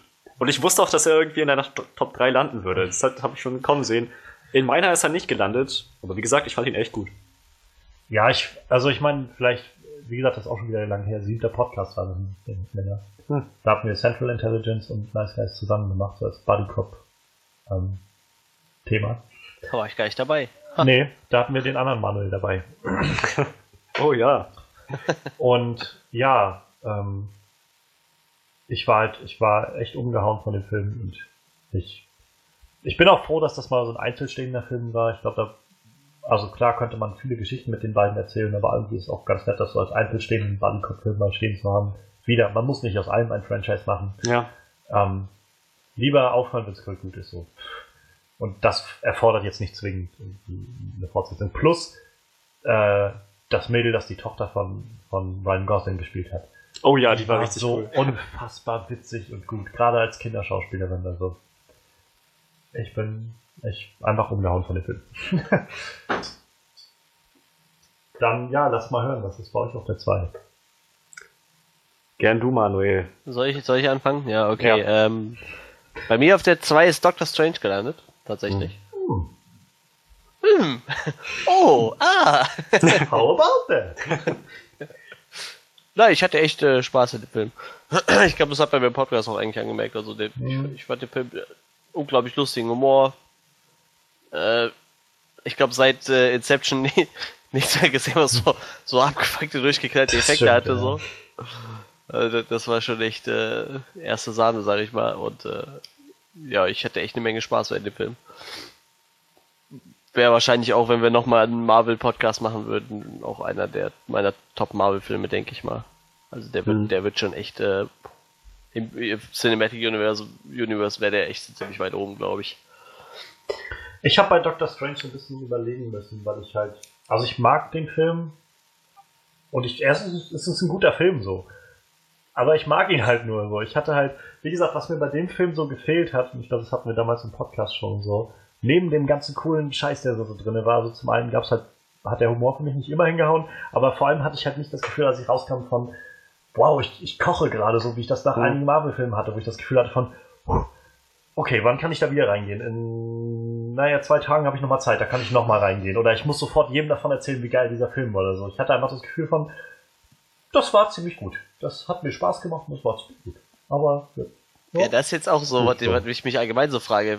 Vielleicht langsam auch äh, dieser Comic-Hype vielleicht so ein bisschen der Abebbt, ne? Ach, also wenn, wenn das jetzt also, der zweite Marvel-Film gewesen wäre, wer weiß, wie der Hype dann gewesen wäre, ne? Ja. Ich glaube halt, ich also generell, ich finde schon gut, dass sie den gemacht haben. Ich mag den Charakter von Dr. Strange da gerne und ich kann auch irgendwie kaum abwarten, den im Zusammenspiel mit den anderen großen mhm. Charakteren zu sehen. Einfach weil ich Benedict Cumberbatch auch super finde als Schauspieler und ähm, ich warte immer noch auf die Szene, wo er mit, äh, wo er mit Robert Downey Jr. irgendwas zusammen macht und die beiden einfach so Sherlock und Sherlock auf der großen Leinwand irgendwo zusammen zu sehen sind. Ähm, aber ja, ich weiß nicht, also wie gesagt, ich, also für mich ist es gar nicht so sehr, dass ich das Gefühl habe von, ich habe keinen Bock mehr auf Superheldenfilme, sondern wie gesagt, ich fand den ja auch nicht schlecht. Es war nicht so, dass ich gesagt habe, oh, was langweilig oder so. Es war einfach nur so ein, der war gut, so, der war wirklich gut, aber es war jetzt nicht so, dass ich den so voll, voller Inbrunst irgendwie jetzt liebe, diesen Film, und verteidige als den besten Marvel-Film, den ich je gesehen habe. Nee, das nicht. Ich meine, ich würde ihn verteidigen als den zweitbesten Marvel-Film, den ich je gesehen habe, gleich nach Iron Man. Und äh, ich, ich ähm, klicke mich mal mit ein. Doctor Strange ist auch mein Platz 2. Yay. Seit 30 Sekunden. Ich hatte, ich hatte echt überlegt, zwischen meinem ersten und zweiten Platz habe ich eigentlich in den letzten Stunden immer hin und her getauscht, weil ich, weil ich dann echt dachte, das kannst du nicht machen, das, das kannst du aber auch nicht bringen. Aber ja, es ist jetzt doch die, der Platz 2. Ich fand ihn eben auch ziemlich, ziemlich cool. Also ich meine, die visuellen Effekte, davon brauchen wir ja, gar nicht erst anfangen. Das war, das war ja, ne? Das war erste Sahne. Aber auch, es war eine sehr schon bewegende und schöne Story. Auch ähm, das Schauspiel natürlich ausgezeichnet. Und ich mag ihn als, als Charakter, als Helden eigentlich ja. echt gern. Ich hatte dieses Gefühl zum Beispiel bei Thor nicht, auch bei Captain America nicht, die sprechen mich als Helden nicht wirklich an. Ich denke bei, bei denen nicht, boah, das sind richtig coole Typen, die ordentlich was drauf haben. Ich meine, die haben schon was drauf, aber das, was sie drauf haben, interessiert mich nicht so. Doctor Strange ist so schon eher. So, es interessiert mich mehr, sage ich mal, als Held mit seinen Kräften, was er macht, wie er an Sachen rangeht. Spricht mich eher an. Und das wurde im Film ziemlich gut eingefangen. Daher. Auf jeden Fall, also kann ich auch nur zustimmen. Wie gesagt, also es ist halt nicht so, dass ich irgendwie die, die dass ich irgendwie nur die schlechten Seiten des Films sehe ja. oder, die, oder die guten Seiten nicht erkenne oder sowas. Ich sehe das schon irgendwie alles, aber auf irgendeine Art und Weise hat mich das jetzt halt nicht so nicht so hochgepumpt irgendwie, nicht so, nicht so irgendwie, keine Ahnung, nicht so angetrieben, dass ich das Gefühl hatte von, ich muss jetzt irgendwie sofort. Da habe ich halt andere, also ich weiß, als ich auf Ant-Man kam, ich finde Ant-Man als Film, glaube ich, nicht besser als Doctor Strange, aber da hatte ich halt das Gefühl, dass ich rauskam und dachte so, wow, das war gerade so, ich muss gleich erstmal jemandem von diesem Film erzählen, weil das gerade so, so, weiß ich nicht, das war, die hat mich so, ich kann doch gleich so genau beschreiben, was da passiert ist irgendwie, aber wie gesagt, ich finde Doctor Strange besser als Ant-Man, glaube ich, als Film, aber ich hatte bei Ant-Man, als ich rauskam, eher so dieses Gefühl von, ich bin gerade so richtig aufgepumpt, so, so ein, ja, jetzt irgendwie, da muss ich jetzt sofort Leuten davon erzählen und irgendwie Leuten sagen, sie müssen den auch unbedingt sehen oder mich mit, sofort mit jemandem darüber unterhalten, was wir da gerade gesehen haben oder so. Und wie gesagt, das hatte ich bei Doctor Strange nicht so sehr. Da hatte ich das Gefühl von, es war halt echt ein schöner Film. Ne? Tja. Ich kann, wie gesagt, gar nicht so sagen, woran das liegt. Also, es ist einfach nur so. Hm, ja, vielleicht ist auch einfach der, vielleicht war einfach das Problem, dass ich ähm, gerade irgendwie Doctor Strange, ich find, fand Doctor Strange schon vor dem Film einfach war oder ist ein sehr, sehr toller Charakter, sehr interessanter Charakter, gerade auch diese mystische Ebene und so. Vielleicht habe ich auch einfach irgendwie zu hohe Erwartungen gehabt, wenn man das so sagen kann. Also nicht, dass die, dass der Film irgendwie nicht, nicht dem Charakter gerecht wird oder so, aber vielleicht habe ich halt irgendwie, ich weiß nicht, vielleicht habe ich halt irgendwie gehofft, dass es alles bisschen, bisschen anders noch wird. Also ich kann es gar nicht so genau sagen. Vielleicht habe ich mir einfach so ganz irre hohe Erwartungen einfach gesteckt, so, die dann nie erfüllt werden hätten können oder sowas. Ich weiß nicht genau. Hm. Vielleicht liegt es daran.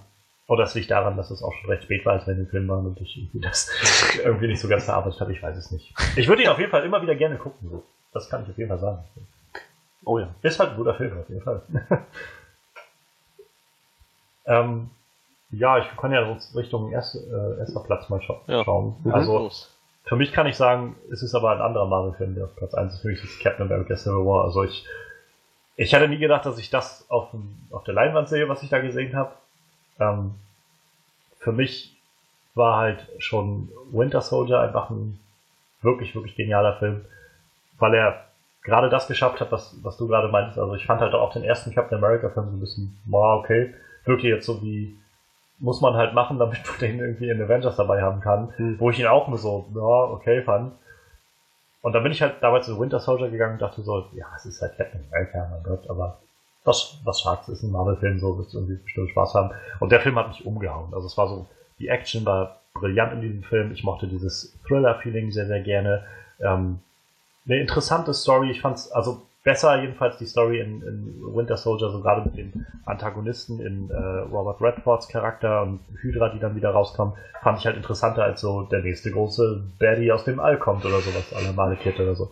Und insofern, dann habe ich halt auch gesehen, oh, die Russo Brothers waren die Regisseure von dem Ding, die hatten vorher, ich mochte die bei Community schon gerne bei der Serie, all das Zeug und dann kam halt die Meldung, die beiden machen auch Civil War und sind auch für äh, Infinity War 1 und 2 quasi verpflichtet worden.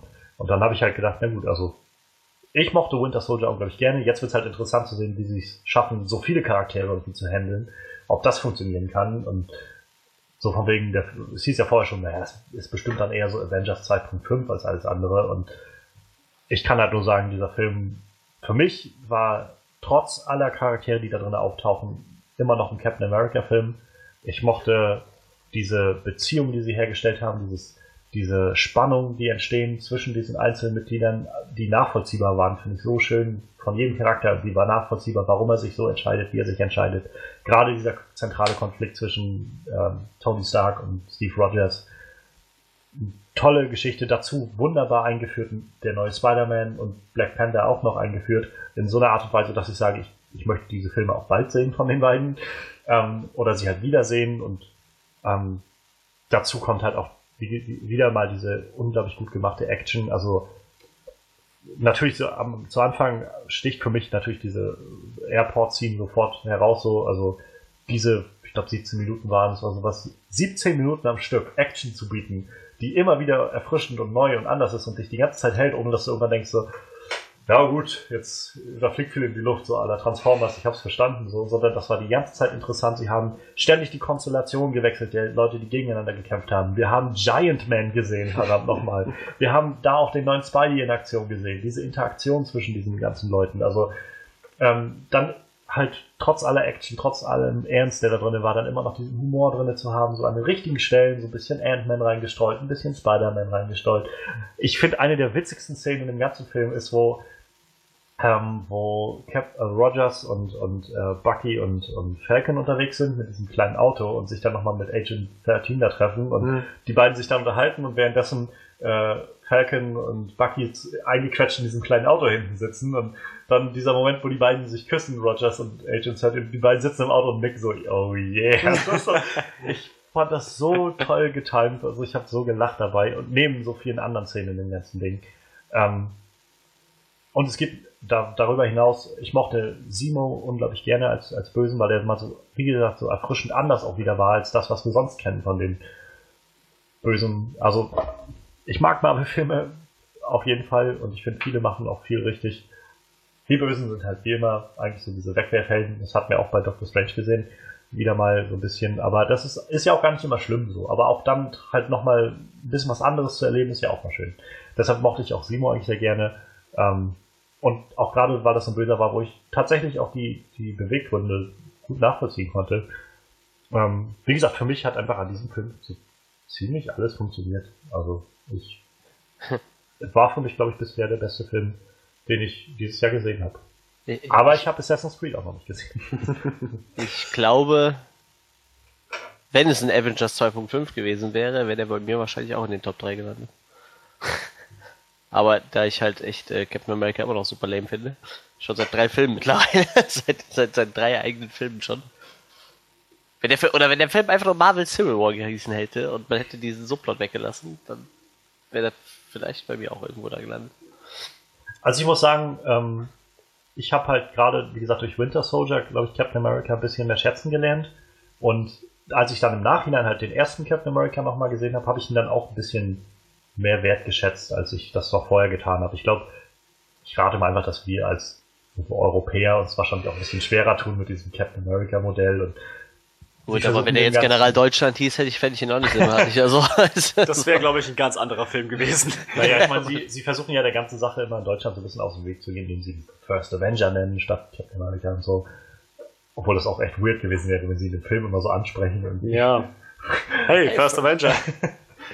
Aber trotzdem, also ich habe halt irgendwo ihn, glaube ich, so ein bisschen schätzen gelernt. Ich mochte ihn dann auch in äh, Age of Ultron eigentlich echt gerne, so in dieser Führerposition, die er dann da, in dieser Leiterposition, die er dann hatte. Wo wir gerade schon bei General Deutschland waren, Führerposition vielleicht nicht so passend. Ähm, ja, und wie gesagt, gerade was mich halt so beeindruckt ist, wir hatten es vorhin schon mal gesagt mit, ähm, wir hatten es vorhin schon mal gesagt gehabt mit ähm, mit Batman wie Superman. Ein Film, der so zerrissen irgendwie wirkt die ganze Zeit, so zercuttet und wo man sagt, bei dem zweieinhalb Stunden Cut fehlt immer noch so viel, um das zu verstehen.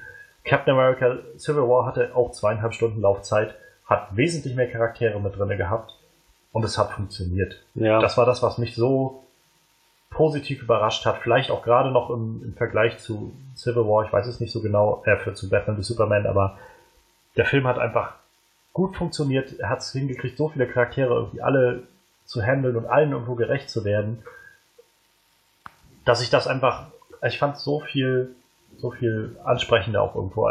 Und das, wie gesagt, alles in zweieinhalb Stunden. Er war auch, wenn du mich fragst, besser als Batman wie Superman, keine Frage. Das ist, wie du schon meintest, ja, im Prinzip ja. das, was Batman wie Superman hätte schaffen müssen, hat der tatsächlich geschafft. Ja. Der Film war auch super. Also ich, ich würde jetzt auch nicht sagen, dass der scheiße war. Und auch von drei Captain America Filmen war der mit Abstand der beste, aber der, Captain America ist halt echt immer so ein Charakter, der mich nervt. ich fand halt. Vor allem mit Winter Soldier fand ich ihn so unnütz. Ich fand den so unnütz. Den hätte er da komplett wegschmeißen können. Da denkst du, oh geil, guck mal, der macht jetzt coole Moves mit seinem Schild. Da kommt irgendein so random Soldat, nimmt das Schild und macht dasselbe. Und ich denke mir so, was soll das? Ihr macht gerade Aber das ist doch genau der Punkt, es geht doch nicht um den Schild. ja, aber weißt du. Es geht vielmehr darum, wofür dieser Mensch steht. Es geht darum, dass er steht für, äh, für Freiheit, dafür, dass er steht, dass man sich als, als derjenige, der am unteren Ende sitzt, auch wehren kann gegen das, was, äh, was passiert. Ja, aber was macht ihn dann noch besonders, wenn er, wenn er nicht mal besondere Fähigkeiten hat? Der kann ja nix, weißt du, so, der nimmt ein Schild, macht echt einen coolen Move, wo ich dachte, wow, Respekt, das sah echt fett aus. Und dann kommt so ein Soldat, nimmt sein Schild und macht so diesen Move. Und ich ich verstehe so, schon, ja, aber wow, okay. wie gesagt, es hängt ja irgendwie mehr als der Schild damit zusammen. Also zum einen ist das ist da super Super Hero, nee, Super Soldier Serum drin. Mhm. Ähm, und zum anderen geht es doch auch irgendwie genau darum, dass man halt, ich meine, das ist ja irgendwie der, der Punkt in dem ersten Captain America Film. Er ist halt einfach nur dieser, eigentlich dieser kleine scheiß Loser, der da irgendwo rumrennt, aber einfach das Gefühl hat, er muss was verändern. Er ist derjenige, der was tun muss und was ändern muss. Und dass man sagen kann, ja, man kann halt was ändern. Mit ein bisschen Super Soldier Serum. Ja, ja, aber das scheint ja dann auch nicht wirklich viel zu bringen, dieses Super Serum. Weil, naja, aber gesagt, man muss, ja, man muss ja deshalb nicht umherrennen und irgendwie alle platt machen, die einem entgegenkommen. Ich meine, das macht Iron Man ja jetzt auch nicht. Der nee, aber, ja aber, aber weißt du, das macht Batman. also der jetzige Ben Affleck Batman. Ja. Hat dich denn das bei, äh, bei Iron Man 3 auch so gestört, dass Iron Man irgendwie nie Iron Man war in dem Film, sondern einfach nur Regular Man? Ja, das ist halt immer dasselbe so. Äh, genauso wie du, du hast einen Typ, der hat einen coolen Anzug und dann war in Iron Man 1 schon eigentlich und dann machst du einen anderen Typ mit einem coolen Anzug. Okay, der Anzug war nicht so cool. Nee, Iron Mans Anzug war deutlich besser. Aber so, weißt du, bei Captain America der macht da wirklich einen coolen Move mit dem Schild. Weißt du, er flitscht so dreimal durch die Gegend und haut den so Soldaten gegen den Kopf. Da liegt das Schild da rum. Da kommt so ein, so ein random Soldat ohne Super Serum X, nimmt das Schild und macht dasselbe. Flitscht das dreimal gegen die Wand und haut ihm gegen den Kopf. Ich und ich so, oh, oh. Ich glaube, an dieser Szene hast du dich ganz schön aufgehängt. Ja, aufgehangen. Also. ja, ich, nee, den ganzen Charakter so irgendwie. Ich, ich kann dem echt nichts abgewinnen, so. Nee. Ist ja auch dein gutes Recht. Civil War, hat Civil War war trotzdem cool. Ja, er war cool. Er hat es bei mir nicht in, in, die, in die Top 3 geschafft, weil er irgendwie so für mich ein Problem hatte, dass viele Marvel-Filme haben. Es ist halt ein bisschen flach. Die Action ist natürlich 1A und so, aber die Story hat mich nicht wirklich mitgenommen. Bei Doctor Strange sah das anders aus, auch bei Iron Man, dem ersten, sah das anders aus. Na, cooler Film, aber ich würde gerne etwas mehr bewegt werden. Also ich muss sagen, mich hat die Story halt schon sehr bewegt. Max, wahrscheinlich kommt das bei uns irgendwie einfach anders an, aber mhm ich, ich war halt aber vielleicht auch einfach durch Winter Soldier einfach auch so schon geöffnet für das Ganze so und habe halt gedacht, irgendwie, ja, ich, ich, also ich bin halt auch, glaube ich, eher im Team Cap gewesen in des ganzen Films und auch in der Vorzeit und so weiter. Und ähm, Tony, ich weiß, Tony, ich habe ich hab das Ganze halt, ähm, mich hat oh, das schon yeah. ziemlich bewegt. Also auch gerade gerade das Finale, ich fand das sehr, sehr episch, sehr, sehr bewegend, irgendwie wie, ja, eigentlich Freunde sich da irgendwie an den Hals gehen gegenseitig. Aus sehr, sehr vertretbaren Gründen beide, wo man, wo ich das gut verstehen konnte, warum die das gerade tun. Aber es hat mich schon, also mich hat es schon sehr bewegt. Nee, das würde ich auch nicht sagen. Also ich fand es auch eigentlich, das, das war schon echt okay so. Vor allem, okay, weil, so weil man, nee, weil man, man hat halt auch irgendwie so Tony und und äh, und Cap so als die Alpha-Tiere etabliert in dem Universum irgendwie. Ne? Deshalb, also der, der Konflikt zwischen den zwei ja, aber ich fand halt auch zum Beispiel die ganze also Geschichte mit den äh, Sokovia Accords und so, das war für mich gut genau der richtige Punkt, um solche Themen anzusprechen. Um zu sagen, also statt zu sagen, irgendwie, du bist eine Gefahr für den Planeten, wir stellen dir mal hier eine Statue hin, sondern zu sagen, naja, irgendwie, ihr macht seit Jahren irgendwie, was ihr wollt und so langsam haben wir die Schnauze voll, dass dabei lauter Leute draufgehen. Und um die ihr euch nicht schert scheinbar. Also, sollten wir da nicht was machen. So. Es war mir vielleicht einfach ein bisschen zu unpersönlich, die meiste Zeit des Films. Der Endkampf, der finale Kampf, wo es dann noch um Starks Eltern und mhm. so ging, das ging mir auch nah. Aber davon hatte der Film eben für meinen Geschmack bisschen zu wenig. Ja. Es war mehr politische Meinung gegen politische Meinung als Person gegen Person. Und ich glaube, dieses Mann gegen Mann, das hätte mich mehr interessiert. Ja, gut. Also für mich hat halt auch noch einfach der Faktor Bucky sehr reingespielt. Ja, der geht Ich mir weiß, auch nur auf die Nerven. Das meine ich halt. Also, Männer. klar, wenn man, wenn man das nicht so sein kann. Aber ich meine, das war ja irgendwie genau der Punkt. Ich meine, Cap war ja schon, war ja schon quasi bereit, das zu unterschreiben und zu sagen, klar, machen wir so. Hm. Bis dann halt die Fake-Nachricht ja im Prinzip kam, dass Bucky da irgendwie das alles in die Luft gesprengt hat und er gesagt hat, okay, die wollen irgendwie meinen besten Freund umbringen, das muss ich jetzt verhindern. Und genau diesen Twist fand ich halt so toll eigentlich dargestellt, zu sagen, irgendwie so hin, hin und her gerissen zu sein zwischen, ich weiß, ich muss, ich sollte vielleicht einfach was anderes machen, aber ich, ich fühle mich auch irgendwo einfach verpflichtet und habe das Gefühl, es ist das Richtige, eigentlich das andere zu tun. Und so in diesem, ja, irgendwo diesem Konflikt zu stehen, das fand ich irgendwie so spannend und ähm, so interessant. Und ich fand halt aber auch Bucky schon in Winter Soldier ein interessanter Charakter. So. Diese ganze Gehirnwäsche-Geschichte und so, das ist, fand ich sehr, sehr interessant, sehr, sehr spannend. Ja, das eine Sache, die mich gar nicht angesprochen hat. Ja, mir wäre es halt auch echt lieber gewesen, die hätten so die Storys separiert und zwei eigene ständige Filme draus gemacht, so dass sie sich das echt für einen neuen Cap-Film aufgehoben hätten und einfach den Civil War-Film Civil War-Film sein lassen, so, weißt du, wo wirklich einfach der Konflikt zwischen zwei Gruppen im Vordergrund steht. Die eine sagt, so ist besser, die andere sagt, so ist besser und gib ihm. so nach dem Motto, ja. Äh, Das, das, das hätte es, also mir, mir hätte es besser gefallen, definitiv. Und dann den, also ich, ich kann schon die Sinnhaftigkeit zwischen dem ganzen äh, Captain America Plot da verstehen, äh, auch seinen Twist, den er mit Bucky hat und etc., aber für mich hätte das ein eigenständiger Film sein sollen. Wäre mir lieber gewesen. Ja, also Auch eine Meinung. Ich kann Ja. das schon nachvollziehen auch. Also ich kann mir auch gut vorstellen, wenn man halt auch anders irgendwie da rangeht und vielleicht auch nicht so diese, hm, ich sag mal so, emotionale Bindung so an einigen Stellen zu einigen Charakteren hat, dann, dann kommt auch einiges nicht rüber. Das kann ich schon Hm. nachvollziehen. Ich weiß halt bloß, für mich hat halt irgendwie alles gestimmt. So. Für, genau für diese Kombination, dass ich halt das Gefühl hatte von, ich komme da rein und das ist, spricht mich genau gerade auf diesen Ebenen an, die ich alle so Ja. so ansprechend auch finde und die mich, die ich auch so erwartet habe, irgendwie, wo ich gehofft hatte, dass ich, dass ich genau das sehen würde.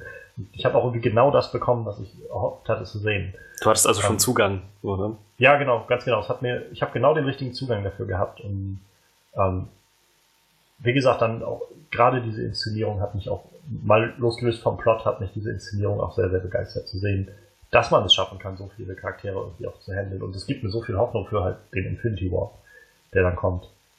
Ähm, außerdem zeigt es mir irgendwie ein weiteres Mal, dass man halt sich Zeit nehmen muss, um solche Charaktere alle zu etablieren, damit das auch Sinn macht. Ja, das, das auch. sowieso. Ähm, aber genug, ich äh, könnte wieder in, in eine Lobrede für Captain America Civil War übergehen. Aber wir drehen uns ein bisschen im Kreis. Was sind denn eure besten Filme des Jahres bisher? Manuel, Ja. mein, du darfst mein- gern zuerst. Immer muss ich zuerst. ja, äh, ähm, meine Nummer eins, ja, ist ein äh, Marvel-Film tatsächlich. Das ist X-Men. Nee, war nur Spaß, das ist nicht X-Men. Der Dann- Marvel-Film. dann hätte ich, dann, dann, dann hätte ich jetzt gerne Johannes sein Gesicht gesehen. Mein Lieblingsfilm ist ein Marvel-Film, ist X-Men. Dann hörst du nur noch so, Drop the Mic oder Johannes fällt vom Stuhl, eins von beidem. Ich hätte beides gut gefunden. Hörst du nur so, die Tür knallt, bams, Johannes ist aus dem Raum gegangen. Den Rest machen wir dann allein. Johannes hat Alles, left the alles building. okay. Äh, er hat gerade das Fenster aufgemacht. Oh, ne, oh, da fliegt er. Oh, oh, oh, und draußen hörst du so Hupen, bäm, bäm, so ein laufendes Podcast an irgendwelche Krankenwagen und Oh, die, Nee, Folge, ähm, die Episode würde sehr viele Zuhörer haben. Da ist jemand Podcaster, gestorben. Aufgrund eines, Podcaster springt aus Fenster, weil aus, auf, aufgrund einer. Erstplatzierung Ja. in einer Filmreview. Ah, schön. Nee, äh, für mich ist es äh, Deadpool. Ah, Das, das, hat, das hat einfach so voll meine Humorschiene getroffen, der ganze Film. Also ich, ich habe echt pausenlos gedacht. Ich glaube, ich hätte echt Magenkrämpfe nach dem Film. So vor lauter Lachen hatte ich echt Bauchschmerzen. So. Du merkst halt einfach, wie, wie viel Liebe dieses, dieses Team da reingesteckt hat. Obwohl ich mittlerweile, wenn man so liest, was beim zweiten Teil so abgeht, nicht weiß, ob die alle so viel Liebe dafür empfunden haben für diesen Film. Aber ich meine, der springt ab, der will nicht mehr, der will nicht mehr. Ist ja auch egal. Aber auf jeden Fall merkt man, dass Ryan Reynolds unglaublich viel Spaß hatte. Und ich glaube, der Produzent, der da mit reingebuttert hat, genauso. Und äh, Er war ja Produzent. Rain Reynolds. Ja. Ja, aber da war doch der andere Typ, mit dem der den Trailer damals auch schon Das- gemacht hat, oder? oder das war der Regisseur. Ja, genau, Ah, der- der jetzt Miller, ist, der, der Regisseur, genau. Ah, okay, interessant. Ja, äh, dann so, aber ähm, man hat auf jeden Fall gemerkt, die hatten schon echt äh, Spaß an der Sache und äh, genauso viel Spaß hatte ich, glaube ich, auch mit dem Film. Man hat halt gemerkt, dass die einfach echt, ja, wie du sagst, echt Spaß dabei hatten, sich so auszutoben und zu sagen irgendwie, Ja. okay, diese Superheldenfilme sind seit ah, sechs, sieben Jahren irgendwie echt erfolgreich. Was kann man damit so alles machen? Was Hm. macht alles keinen Sinn? Was ist total schwachsinnig? Was können wir irgendwie tausendfach überdrehen? So. Und ja, ich meine, Ryan Reynolds sagt ja irgendwie auch immer wieder, dass er irgendwie seit zehn Jahren versucht hat, Deadpool irgendwie abheben zu lassen als Film und wann, wenn nicht jetzt so? Ne? Ja. In dieser Zeit, wo wir gerade da stehen.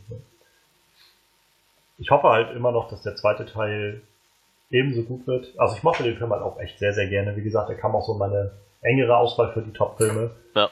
Ähm, ich glaube, da ist halt genau das, was wir eben schon hatten. Also ich, ich fand den halt echt wirklich auch lustig. Ich habe auch echt viel gelacht und letztendlich war ich auch zweimal drin, einmal im Englischen und einmal im Deutschen. Ähm, aber mir fehlte dann doch so ein bisschen aufs Ganze gesehen so die noch so vielleicht so ein bisschen emotionale Tiefe, damit ich wirklich so sagen könnte, es war der beste Film für mich. Ich fand ihn wirklich gut, wirklich, wirklich gut. Und ähm, also gerade auch irgendwie, dass es im Kern ja auch eigentlich mehr so eine Love Story war als alles andere. Aber dann gab es halt doch zu viele Poop-Jokes und so, dass ich Ja. sagen könnte, das war jetzt gerade echt der beste Film mit dem emotionalsten Tiefgang. den ich- Das Tiefgang- ging mir ganz genauso, ja. Ich, ich habe halt echt letztes Jahr gemerkt, und zwar bei äh, Mad Max, war das letztes Jahr oder vorletztes Jahr? Egal, auf jeden Fall letztes Jahr, beim, ich. beim, beim letzten Mad Max habe ich halt echt gelernt, dass du echt auch auf eine gute Story zum Beispiel einfach scheißen kannst, wenn du willst. So. Das funktioniert trotzdem so. Ich glaube, die Frage ist halt immer so ein bisschen, was man, was man erwartet und was man sehen will. Also, wenn man halt. Ja, aber ich weiß nicht, die Mad Max-Filme hatten ja schon immer irg irgendwie ein bisschen Handlung war ja drin, so, aber der letzte Mad Max, der hat ja einfach komplett drauf geschissen, dass da irgendeine sinnige Handlung bei entsteht. Und der Film war trotzdem absolut geil. Und da habe ich auch irgendwas bekommen, was ich eigentlich so nicht erwartet habe. So. Und, Ja. und äh, bei, bei Deadpool war es halt ähnlich so. Ich, man denkt ja schon irgendwie, okay, da, da macht sich bestimmt noch einer Gedanken um eine tolle Story. Und im Endeffekt war die Story eigentlich vollkommen irrelevant für den Rest vom Film, so, weil das war einfach eine Aneinanderreihung von äh, Gags und wie gesagt, ja gut, im Hintergrund gab es dann diese kleine Liebesstory so, aber die kannst du halt im naja, Endeffekt das auch war ja, war ja schon irgendwo das treibende Moment. ja, das schon, aber im. Endeffekt konntest du die auch komplett, wurden die durch die ganzen Gags, wird das einfach komplett überspielt, meiner Meinung nach, so, dass du das einfach überhaupt nicht so realisiert hast, dass es darum ging. Auch wenn es immer wieder genannt wurde und es ja auch am Ende irgendwie so wieder dazu kommt, dass sie sich wieder drin sehen, aber ich weiß nicht, also f- für mich, also ich würde jetzt, ich, für mich ist es jetzt keine Love-Comedy auf jeden Fall.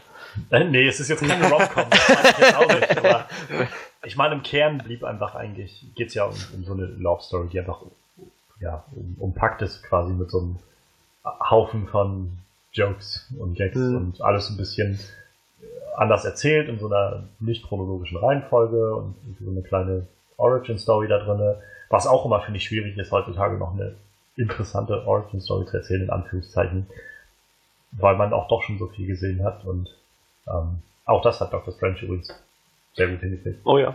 Ähm, ja. Aber ja, ich kann, also ich kann schon nachvollziehen, ich mag Deadpool auch sehr gerne. Ich freue mich auch auf den nächsten und Ryan Reynolds ist einfach genial, für diese Rolle geboren. Ja. Wie gesagt, mir fehlt einfach so dieser Tick Tiefe, glaube ich. Hm. Wo ich dann, damit ich sagen würde, das war auch wirklich einer der, also der beste Film, den ich gesehen habe dieses Jahr. Ja, wie, wie gesagt, da, da schmeiße ich halt nochmal Mad Max in die Waage, so, ne? da habe ich es echt gelernt, dass Tiefe nicht immer wichtig ist, so. Naja, Aber deshalb hat halt, ne, Mad Max auch nur die Oscars gewonnen, die es gewonnen Ja, hat. So, der hätte niemals einen Oscar fürs, so, ne? ja, der hätte niemals einen Oscar fürs beste Drehbuch bekommen, so, weil die Story dahinter war halt einfach nicht vorhanden, mehr oder weniger so. Aber der Film war halt trotzdem total geil. Für das, was er gemacht hat, war der absolut geil. Das ist es eben. Also ich meine, wenn man da reingehen kann und sagen kann, naja, mir geht's jetzt halt nicht um die Story, mir geht's jetzt gerade einfach nur um das Spektakel so, um einfach Ja. dieses Kinoerleben von wegen, mein Adrenalin pumpt gerade so, weil ich merke, mein Puls rast, weil ich so denke, irgendwie, ich fühle mich gerade mitgerissen, einfach von dieser ganzen Szenerie und allem. Ja, ja. Dann ist das ja auch total okay, wenn, wenn das einfach Ja. alles ist, was du möchtest. Aber wenn du halt, wie gesagt, wenn du jetzt da reingehst und erwartest irgendwie, keine Ahnung, halt so ein, so ein wirklich tiefgreifendes Drama oder so, dann kannst du halt trotzdem enttäuscht werden, auch von einem guten Film wie Mad Max, Fury Road oder so. ja.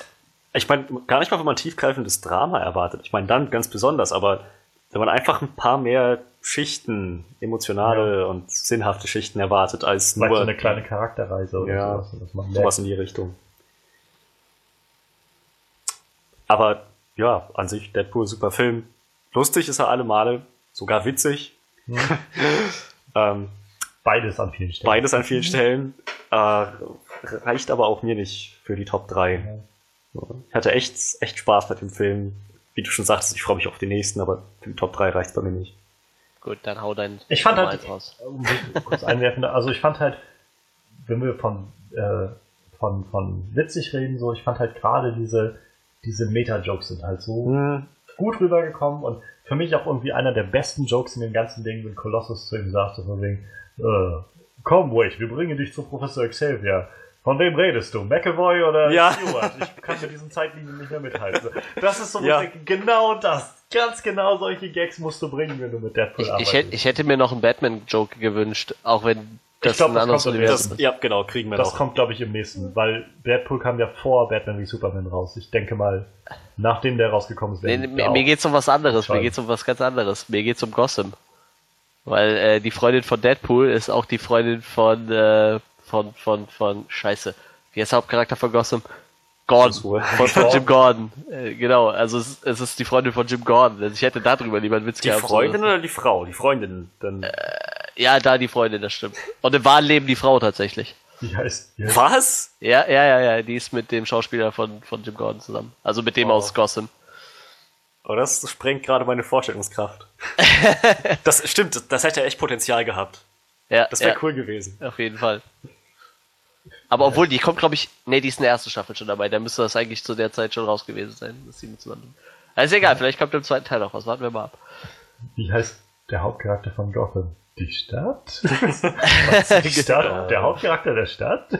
Wayne Tower? Wayne Enterprises!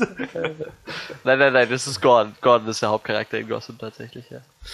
Aber ich mag die Schauspielerin. Ich kannte die von so ein, zwei anderen Rollen. Die hat bei Mentalist in zweiter Folge mitgespielt. Hm. Ja. ja. Tja. Ja, ich glaube, es bleibt nur noch ein Film übrig. Äh, äh, ja. Ähm, okay, also Platz 1. Wirbel. ich fühle mich immer noch nicht ganz wohl dabei, aber. Schön. Es ist, es ist schon der Platz 1. Ähm, Wenn es jetzt nur darum geht, wie geil ich einen Film fand, wie viel Spaß ich gehabt habe, wie bildgewaltig das war, dann hätte X-Men Apocalypse bei mir auf Platz 1 gestanden. Tut er oh nicht. Yeah. Ich, oh diesen, yeah. diesen Maßstab von wie sehr spricht das den Fanboy in mir an, diesen Maßstab lege ich jetzt hier mal nicht an. Nicht so sehr. Ähm, mein Platz 1 ist The Girl on the Train. Ich habe diesem Film perfekten Score gegeben. Nochmal zwischendurch betont, dass es nicht mein Lieblingsfilm aller Zeiten ist und auch nie sein wird. Aber es ist trotzdem irgendwie der beste Film, den ich dieses Jahr gesehen habe. Wenn ich eben an so, so dieses Gefühl denke von mitgenommen werden und äh, dass da ein Drama ist, dass da vielschichtige Charaktere und eine interessante Story ist, die, die echt ergreifend ist, die, die spannend ist, wo ich am Rand meines, meines Stuhls sitze, mitzittere, mitfiebere. Genau das hat der für mich zumindest in jeder Hinsicht abgeliefert. Ich weiß, damit stehe ich hier komplett allein. das geht Nee, also ich, ich, hatte dem Film ja auch einen echt guten Score gegeben und äh, ich habe den auch echt in Erwägung gezogen tatsächlich. Aber dann ja. wäre wahrscheinlich Tim Cloverfield Lane rausgeflogen und wenn ich die zwei da gegeneinander stelle, dann war es dann doch eher den Cloverfield Lane tatsächlich. Das ist genau das Ding. Bei mir gewinnt da Girl on the Train. Um, ähm, das ist, ja, ach man, wie soll ich das sagen? der hatte nicht viel Humor, der Film. das kann man nicht sagen. Aber der war unglaublich dramatisch und das war so eine richtige Charakterstudie mehr oder weniger und hatte auch sehr viel Mystery-Charakter fast noch mit diesen Flashbacks und fehlenden Erinnerungsfetzen. Es war ein extrem gutes Storytelling. Hatte ich doch, glaube ich, in unserem Podcast mhm. darüber gesagt. Und ja, rückblickend ist das der Film, vor allem wenn ich so an dieses Gefühl denke, was du so beschrieben hast, rauszukommen und dann noch das Gefühl zu haben, zu kochen irgendwie, da kommt der noch am nächsten ran bei all den Filmen, die ich dieses Jahr gesehen habe. daher und dementsprechend auch zusammen mit der Tatsache, dass der von mir einen perfekten Score gekriegt hat. Äh, obwohl ich das selbst noch nicht ganz nachvollziehen kann. Aber er hat ihn gekriegt und ich stehe dazu. Ist mein Platz 1. Also ich, ich beneide dich da, glaube ich, so ein bisschen. Ich wünschte halt, der Film hätte mich genauso mitgenommen. Weil ich halt genau dieses Gefühl leider nicht hatte. Ich hatte halt so dieses Gefühl von, irgendwie zieht sich gerade alles ein bisschen zu sehr und einige Twists waren so sehr vorhersehbar und so. Und ich habe halt diesen Zugang nicht gehabt. So. Und das, Ja. das beneide ich tatsächlich so ein bisschen. Ich hätte das vielleicht gerne, ich wäre, glaube ich, gerne mehr irgendwie mitgerissen worden von dem Ganzen. Ich kann auch verstehen, wenn man da nicht ganz an Bord ist. Kann ich. Ja. Ich war aber an Bord. so richtig. Ja, Jetzt bei mir war es tatsächlich auch echt knapp, also der wäre bei mir auch fast reingekommen tatsächlich. vielleicht kannst du ja mal das, das Buch besuchen. Dafür wiederum reicht's nicht aus. es reicht für eine Erstplatzierung im Podcast, bester Film des Jahres. Es reicht nicht so sehr, dass ich sage, das interessiert mich so sehr, dass ich das ganze Buch lesen muss. Nein. so sehr war ich dann, so sehr, es hat mich, es war ein guter Film an sich, aber ich hatte auch, glaube ich, schon mal gesagt, so, der Film für sich allein betrachtet, den finde ich erstklassig. Ja. Aber insgesamt das Thema des Films, das spricht mich nicht so sehr an. Deswegen, also das, ich glaube, ein Buch ist ja eben dann, das Buch lebt vom Thema. Das ist ja dann Ja. über hunderte von Seiten nur dieses Thema im Prinzip. Und ich glaube, das würde ich nicht aushalten. Dafür ist es dann, hat es nicht gereicht. Für einen zwei Stunden Film perfekt. Aber für ein Buch, ich glaube nicht, dass mich das interessieren würde. Ich meine, ich kann mich ja, falls es, falls es mir jemand zufälligerweise schenkt, das soll, das soll jetzt kein versteckter Hinweis sein oder so, würde ich es mir schon durchlesen. Aber ich, ich würde kein, ich persönlich würde kein Geld dafür ausgeben, Ja. mir das als Buch zu holen. Wenn es irgendwo Ja, kostenlos auf einer Bahnhofsbank rumliegt, dann nehme ich es auch mit. Wenn man jetzt halt auch schon die Twists so kennt, die dann irgendwie Ja, oder es ist halt eine andere Geschichte, wer weiß. Aber Ja. als Film funktioniert er sehr gut. Ähm, interessante Trivia. Ich habe gerade nachgeschaut, ob der Titel denn jetzt tatsächlich Girl on the Train oder The Girl on, on the Train war. Es ist The Girl on the Train und dabei habe ich herausgefunden, dass 2013 ein anderer Film mit dem exakt selben Titel und der exakt äh, selben Schreibweise rauskam, mit Henry Ian Cusick in der Hauptrolle. Sollten jetzt bei dir ein paar Glocken schrillen, Manuel, das ist Desmond Hume aus Lost. Okay, Ja, interessant. habe ich äh, gar nicht mitbekommen. Aber irgendwie interessiert mich das jetzt. Also auch diesen Girl on the Train Film werde ich mir anschauen, dann kann ich die beiden ja mal miteinander vergleichen. Vor allem, wenn die so nah beieinander liegen. Drei Jahre ist ja nicht viel. Das stimmt allerdings. Ja, das wäre meine Nummer eins. The End. Natürlich, wir müssen sagen, das ist sind alle Angaben ohne äh, Gewehr, weil wir alle Assassin's Creed noch nicht gesehen haben. Ja, richtig, das könnte natürlich noch alles über den Haufen werfen. Das da schmeißen wir dann der- nach Assassin's Creed auch Der einfach könnte ein. alles gleichzeitig haben. Ja. Die beste Action des Jahres, die besten Effekte, die besten Dialoge, die beste Dramatik des ganzen Jahres. Könnte alles da drin der sein. enttäuschendste Plot. So irgendwie, das ist dann der, der enttäuschendste, der überraschendste und der beste Film irgendwie zugleich. Der schmeißt die ganze Liste über den Haufen. Oh Mann. Ich bin gespannt. Also generell, ich bin sehr, sehr gespannt bei, ähm, bei Assassin's Creed. Ich freue mich tatsächlich, Michael Fassbender wieder auf der Leinwand zu sehen. Also ich brauche ihn auch als Magneto immer sehr gerne. Hm. Ähm, wir hatten auch letztens, glaube ich, schon mal drüber gesprochen, über Assassin's Creed. Wie gesagt, wir lassen den erstmal so ein bisschen außen vor bei unserem Jahresrückblick. Bevor wir jetzt äh, zum Ende kommen, also wir sind so ziemlich am Schluss so langsam, aber wir wollen nochmal wirklich kurz äh, drauf eingehen, welche Serie uns so das Jahr über beschäftigt hat. Oh ja. welche Serie uns so ein bisschen am Laufen gehalten hat und uns gefesselt hat. Tatsächlich haben wir das kaum vorbereitet, sondern das war jetzt ein bisschen spontan, aber ich glaube, wir können auch das. Aber das ist Ähm. schön, weil ich konnte da nicht drüber nachdenken und dann kam mir direkt eine Serie in den Kopf, so zack, okay, und die ist es. Genau, das ist halt Ja, das ist- war auch bei mir der Man Fall. muss ja jetzt auch nicht irgendwie tausend Serien auflisten, die man irgendwie äh, alle gesehen hat und irgendwie von denen noch die Top 3 aussuchen und die Flop 3 oder sowas. Es reicht ja einfach zu sagen, gerade bei Serien, wenn es mehrere Folgen sind, was hat einen irgendwie gefesselt und mitgenommen dieses Jahr. Und ich gebe da gleich mal an dich weiter, Manuel. Was hat dich denn so mitgenommen dieses Jahr? Äh, Stranger Things. Definitiv Stranger Things. Mir Äh, das fast eigentlich, wenn, wenn, eigentlich müsste die Serie, die mir zuerst in den Kopf kommt, das müsste jetzt eigentlich Walking Dead sein, weil ich jetzt äh, zweieinhalb Staffeln innerhalb von drei Wochen oder so durchgeknallt habe. Aber mir kam direkt Stranger Things in den Kopf und das ist auch definitiv die Serie für mich dieses Jahr. Die habe ich an einem Tag durchgezogen, komplett, von A bis Ende. Und ich habe echt keine Sekunde bereut. Echt wirklich mal so, so eine in sich geschlossene Serie, wo du irgendwie das Gefühl hast, ja. da macht alles Sinn. Du könntest da einen Schlussstrich setzen. Da sind keine offenen Fragen, es hat einfach funktioniert. Also für mich war das einfach so von Anfang bis Ende durchaus perfekt. Ein Supercast, die ganzen jungen Darsteller, alle total super. Die älteren Darsteller, alle total super. Ja. Da ist echt keiner aus der Rolle gefallen, wo ich sagen würde, mein Gott, hat der echt eine schlechte Rolle gespielt. Ich fand den ganzen Film von Anfang bis Ende nur gut. Die ganze Serie, Entschuldigung. Ähm, ja, es war ja im Prinzip wie so ein 8 Stunden langer Film. ja, so ein 8 Stunden Film, genau. Also wirklich der, der absolute Wahnsinn. Ich bin echt total überzeugt von der Serie und äh, ich bin echt am überlegen, ob ich die äh, nicht nochmal gucken sollte. So, das geht mir jetzt irgendwie auch schon wieder seit zwei, drei Wochen durch den Kopf, dass ich echt ja. Bock hätte, die nochmal zu gucken. So.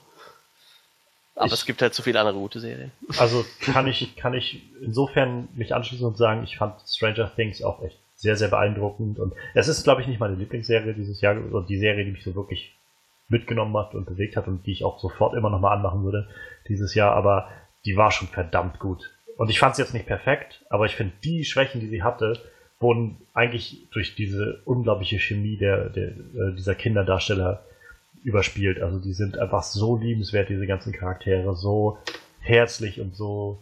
Ach, das ist einfach so eine.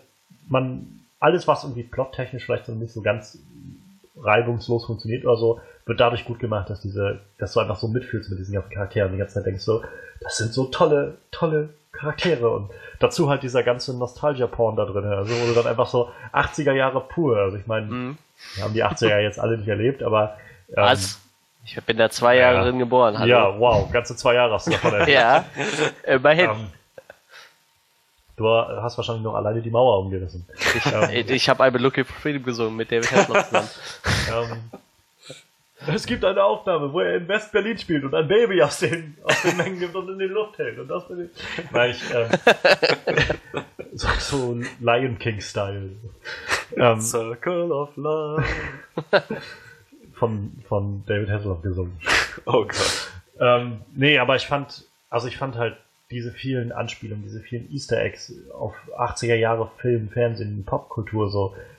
Man hat so richtig gemerkt, dass diese Leute, die da die das gemacht haben, einfach so hinter dieser Serie gestanden haben und so, so unglaublich viel Liebe ins Detail gesteckt haben. Also ja.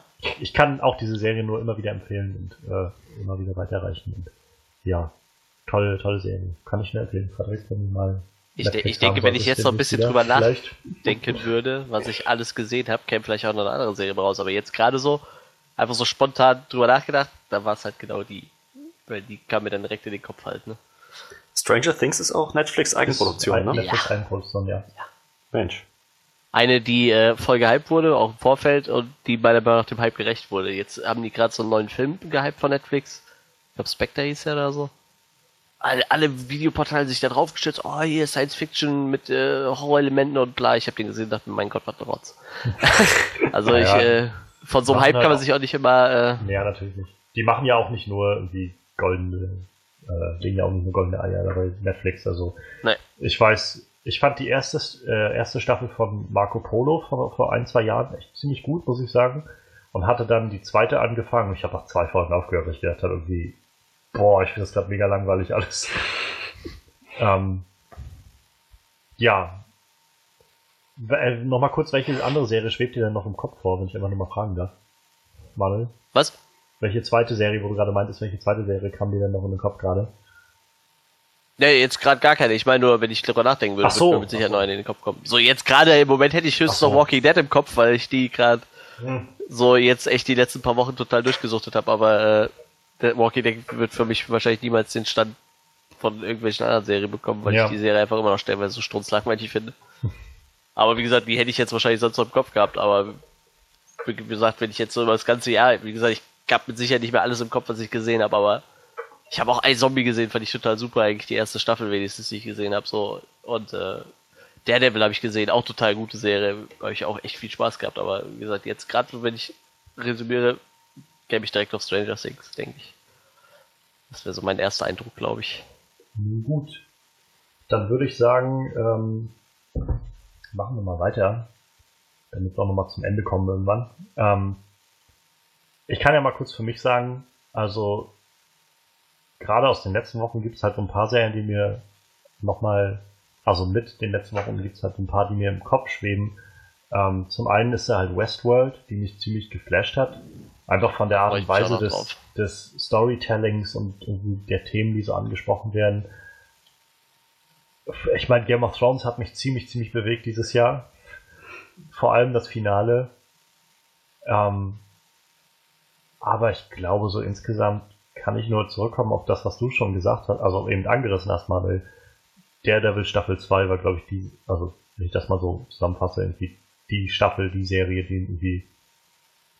Das kam Anfang des Jahres raus, halt so März, Ende März, glaube ich, Mitte mhm. März. Und ich habe die gleich dann irgendwie an dem Wochenende, war glaube ich, äh, als die rauskam, Leipziger Buchmesse.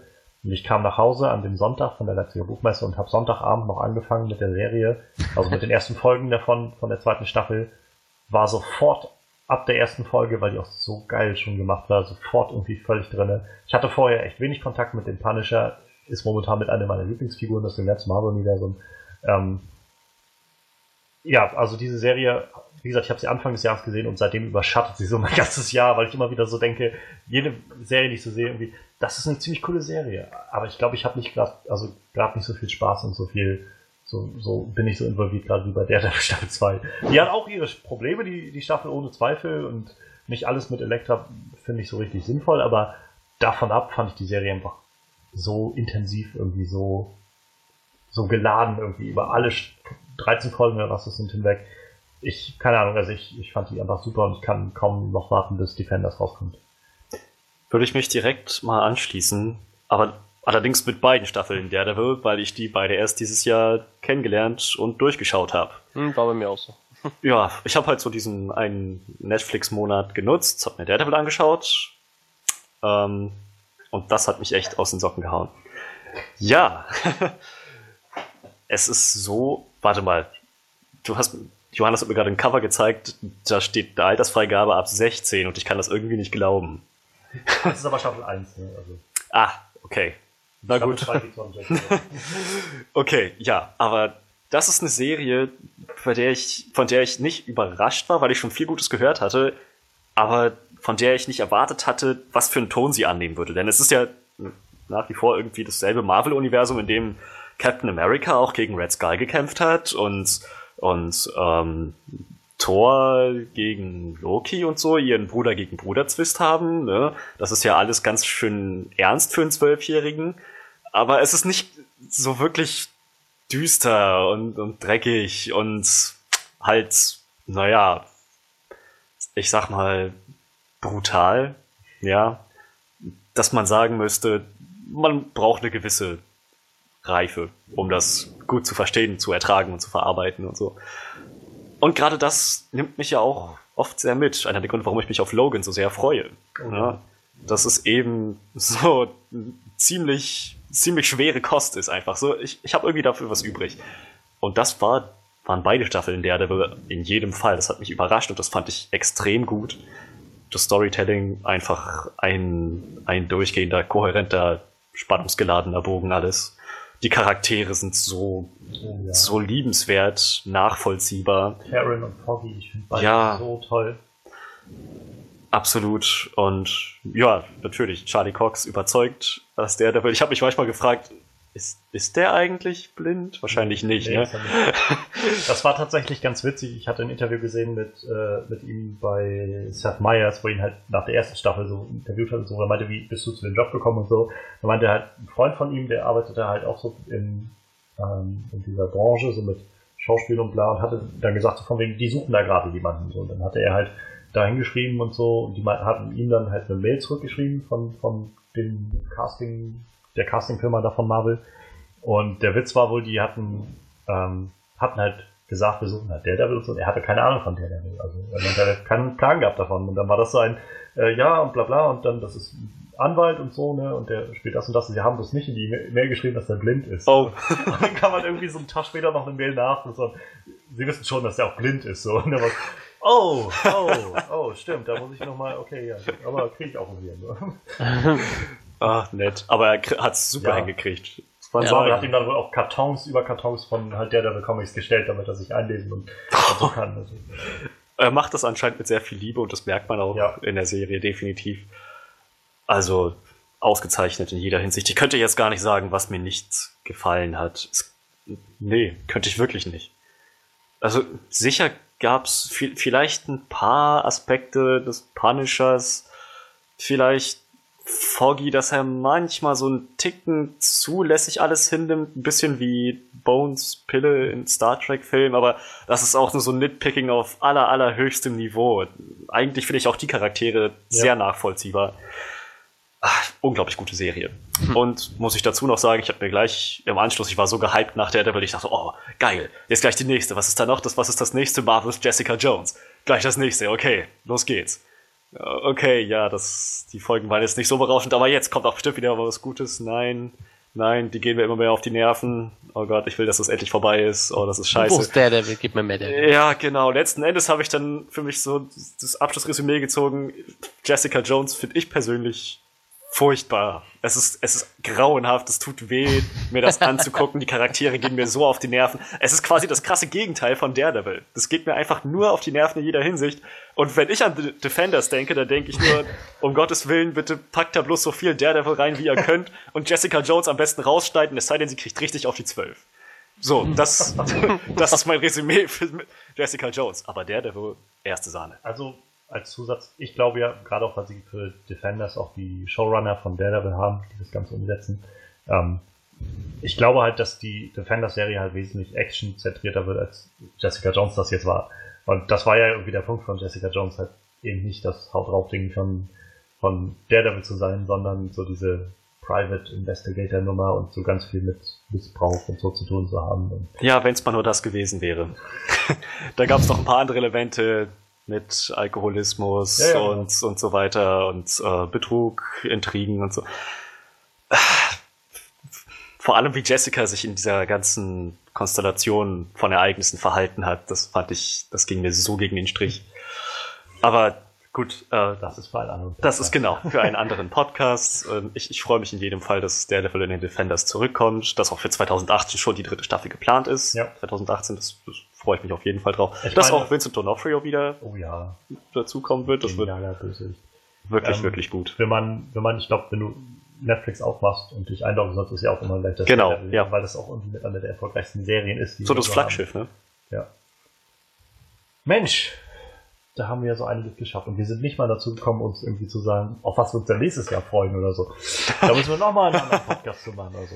Mal oh, schauen. Ja. Ähm, wir haben mal, glaube ich, das Jahr so ein bisschen abgerissen im Film und Fernsehen und ähm, ja, können dann demnächst neuen Abenteuern entgegenblicken. Wir freuen uns wie immer sehr, dass noch jemand zugehört hat und hoffen, dass äh, ihr auch Spaß an dieser etwas anderen Folge mal hattet. Euch vielleicht selbst ein bisschen zurückerinnert gefühlt habt an so ein paar Filme, die ihr dieses Jahr gesehen habt. Ähm, ja, wir hoffen, dass ihr das nächste Mal auch wieder dabei seid. Das dürfte dann zu Assassin's Creed nämlich sein. Und ja, ansonsten könnt ihr, damit ihr das nicht verpasst, dann den Podcast auch abonnieren. Das geht bei iTunes, das geht auch über Soundcloud oder ihr könnt äh, den RSS-Feed einfach kopieren und in euren äh, Media Player oder Podcast Player der Wahl eingeben. Oder ihr abonniert äh, den den Facebook-Kanal Onscreen Review. Oder es gibt auch noch eine Website, die spaceluchadores.de. Da wird es demnächst auch einen neuen Podcast geben von der äh, German Comic Con in Dortmund, oder Manuel? Ja, ich glaube, zur Zeitpunkt, wo wir diesen Podcast veröffentlichen, ist der Podcast auch schon da. ah, okay. Also es gibt einen neuen Podcast auf spaceluchadores.de, den könnt ihr euch gerne anhören. Ganz genau. Insofern wir bedanken uns fürs Zuhören. Wir hören uns bald wieder. Und falls wir uns nicht mehr hören, noch frohe Weihnachten und ein gesundes neues.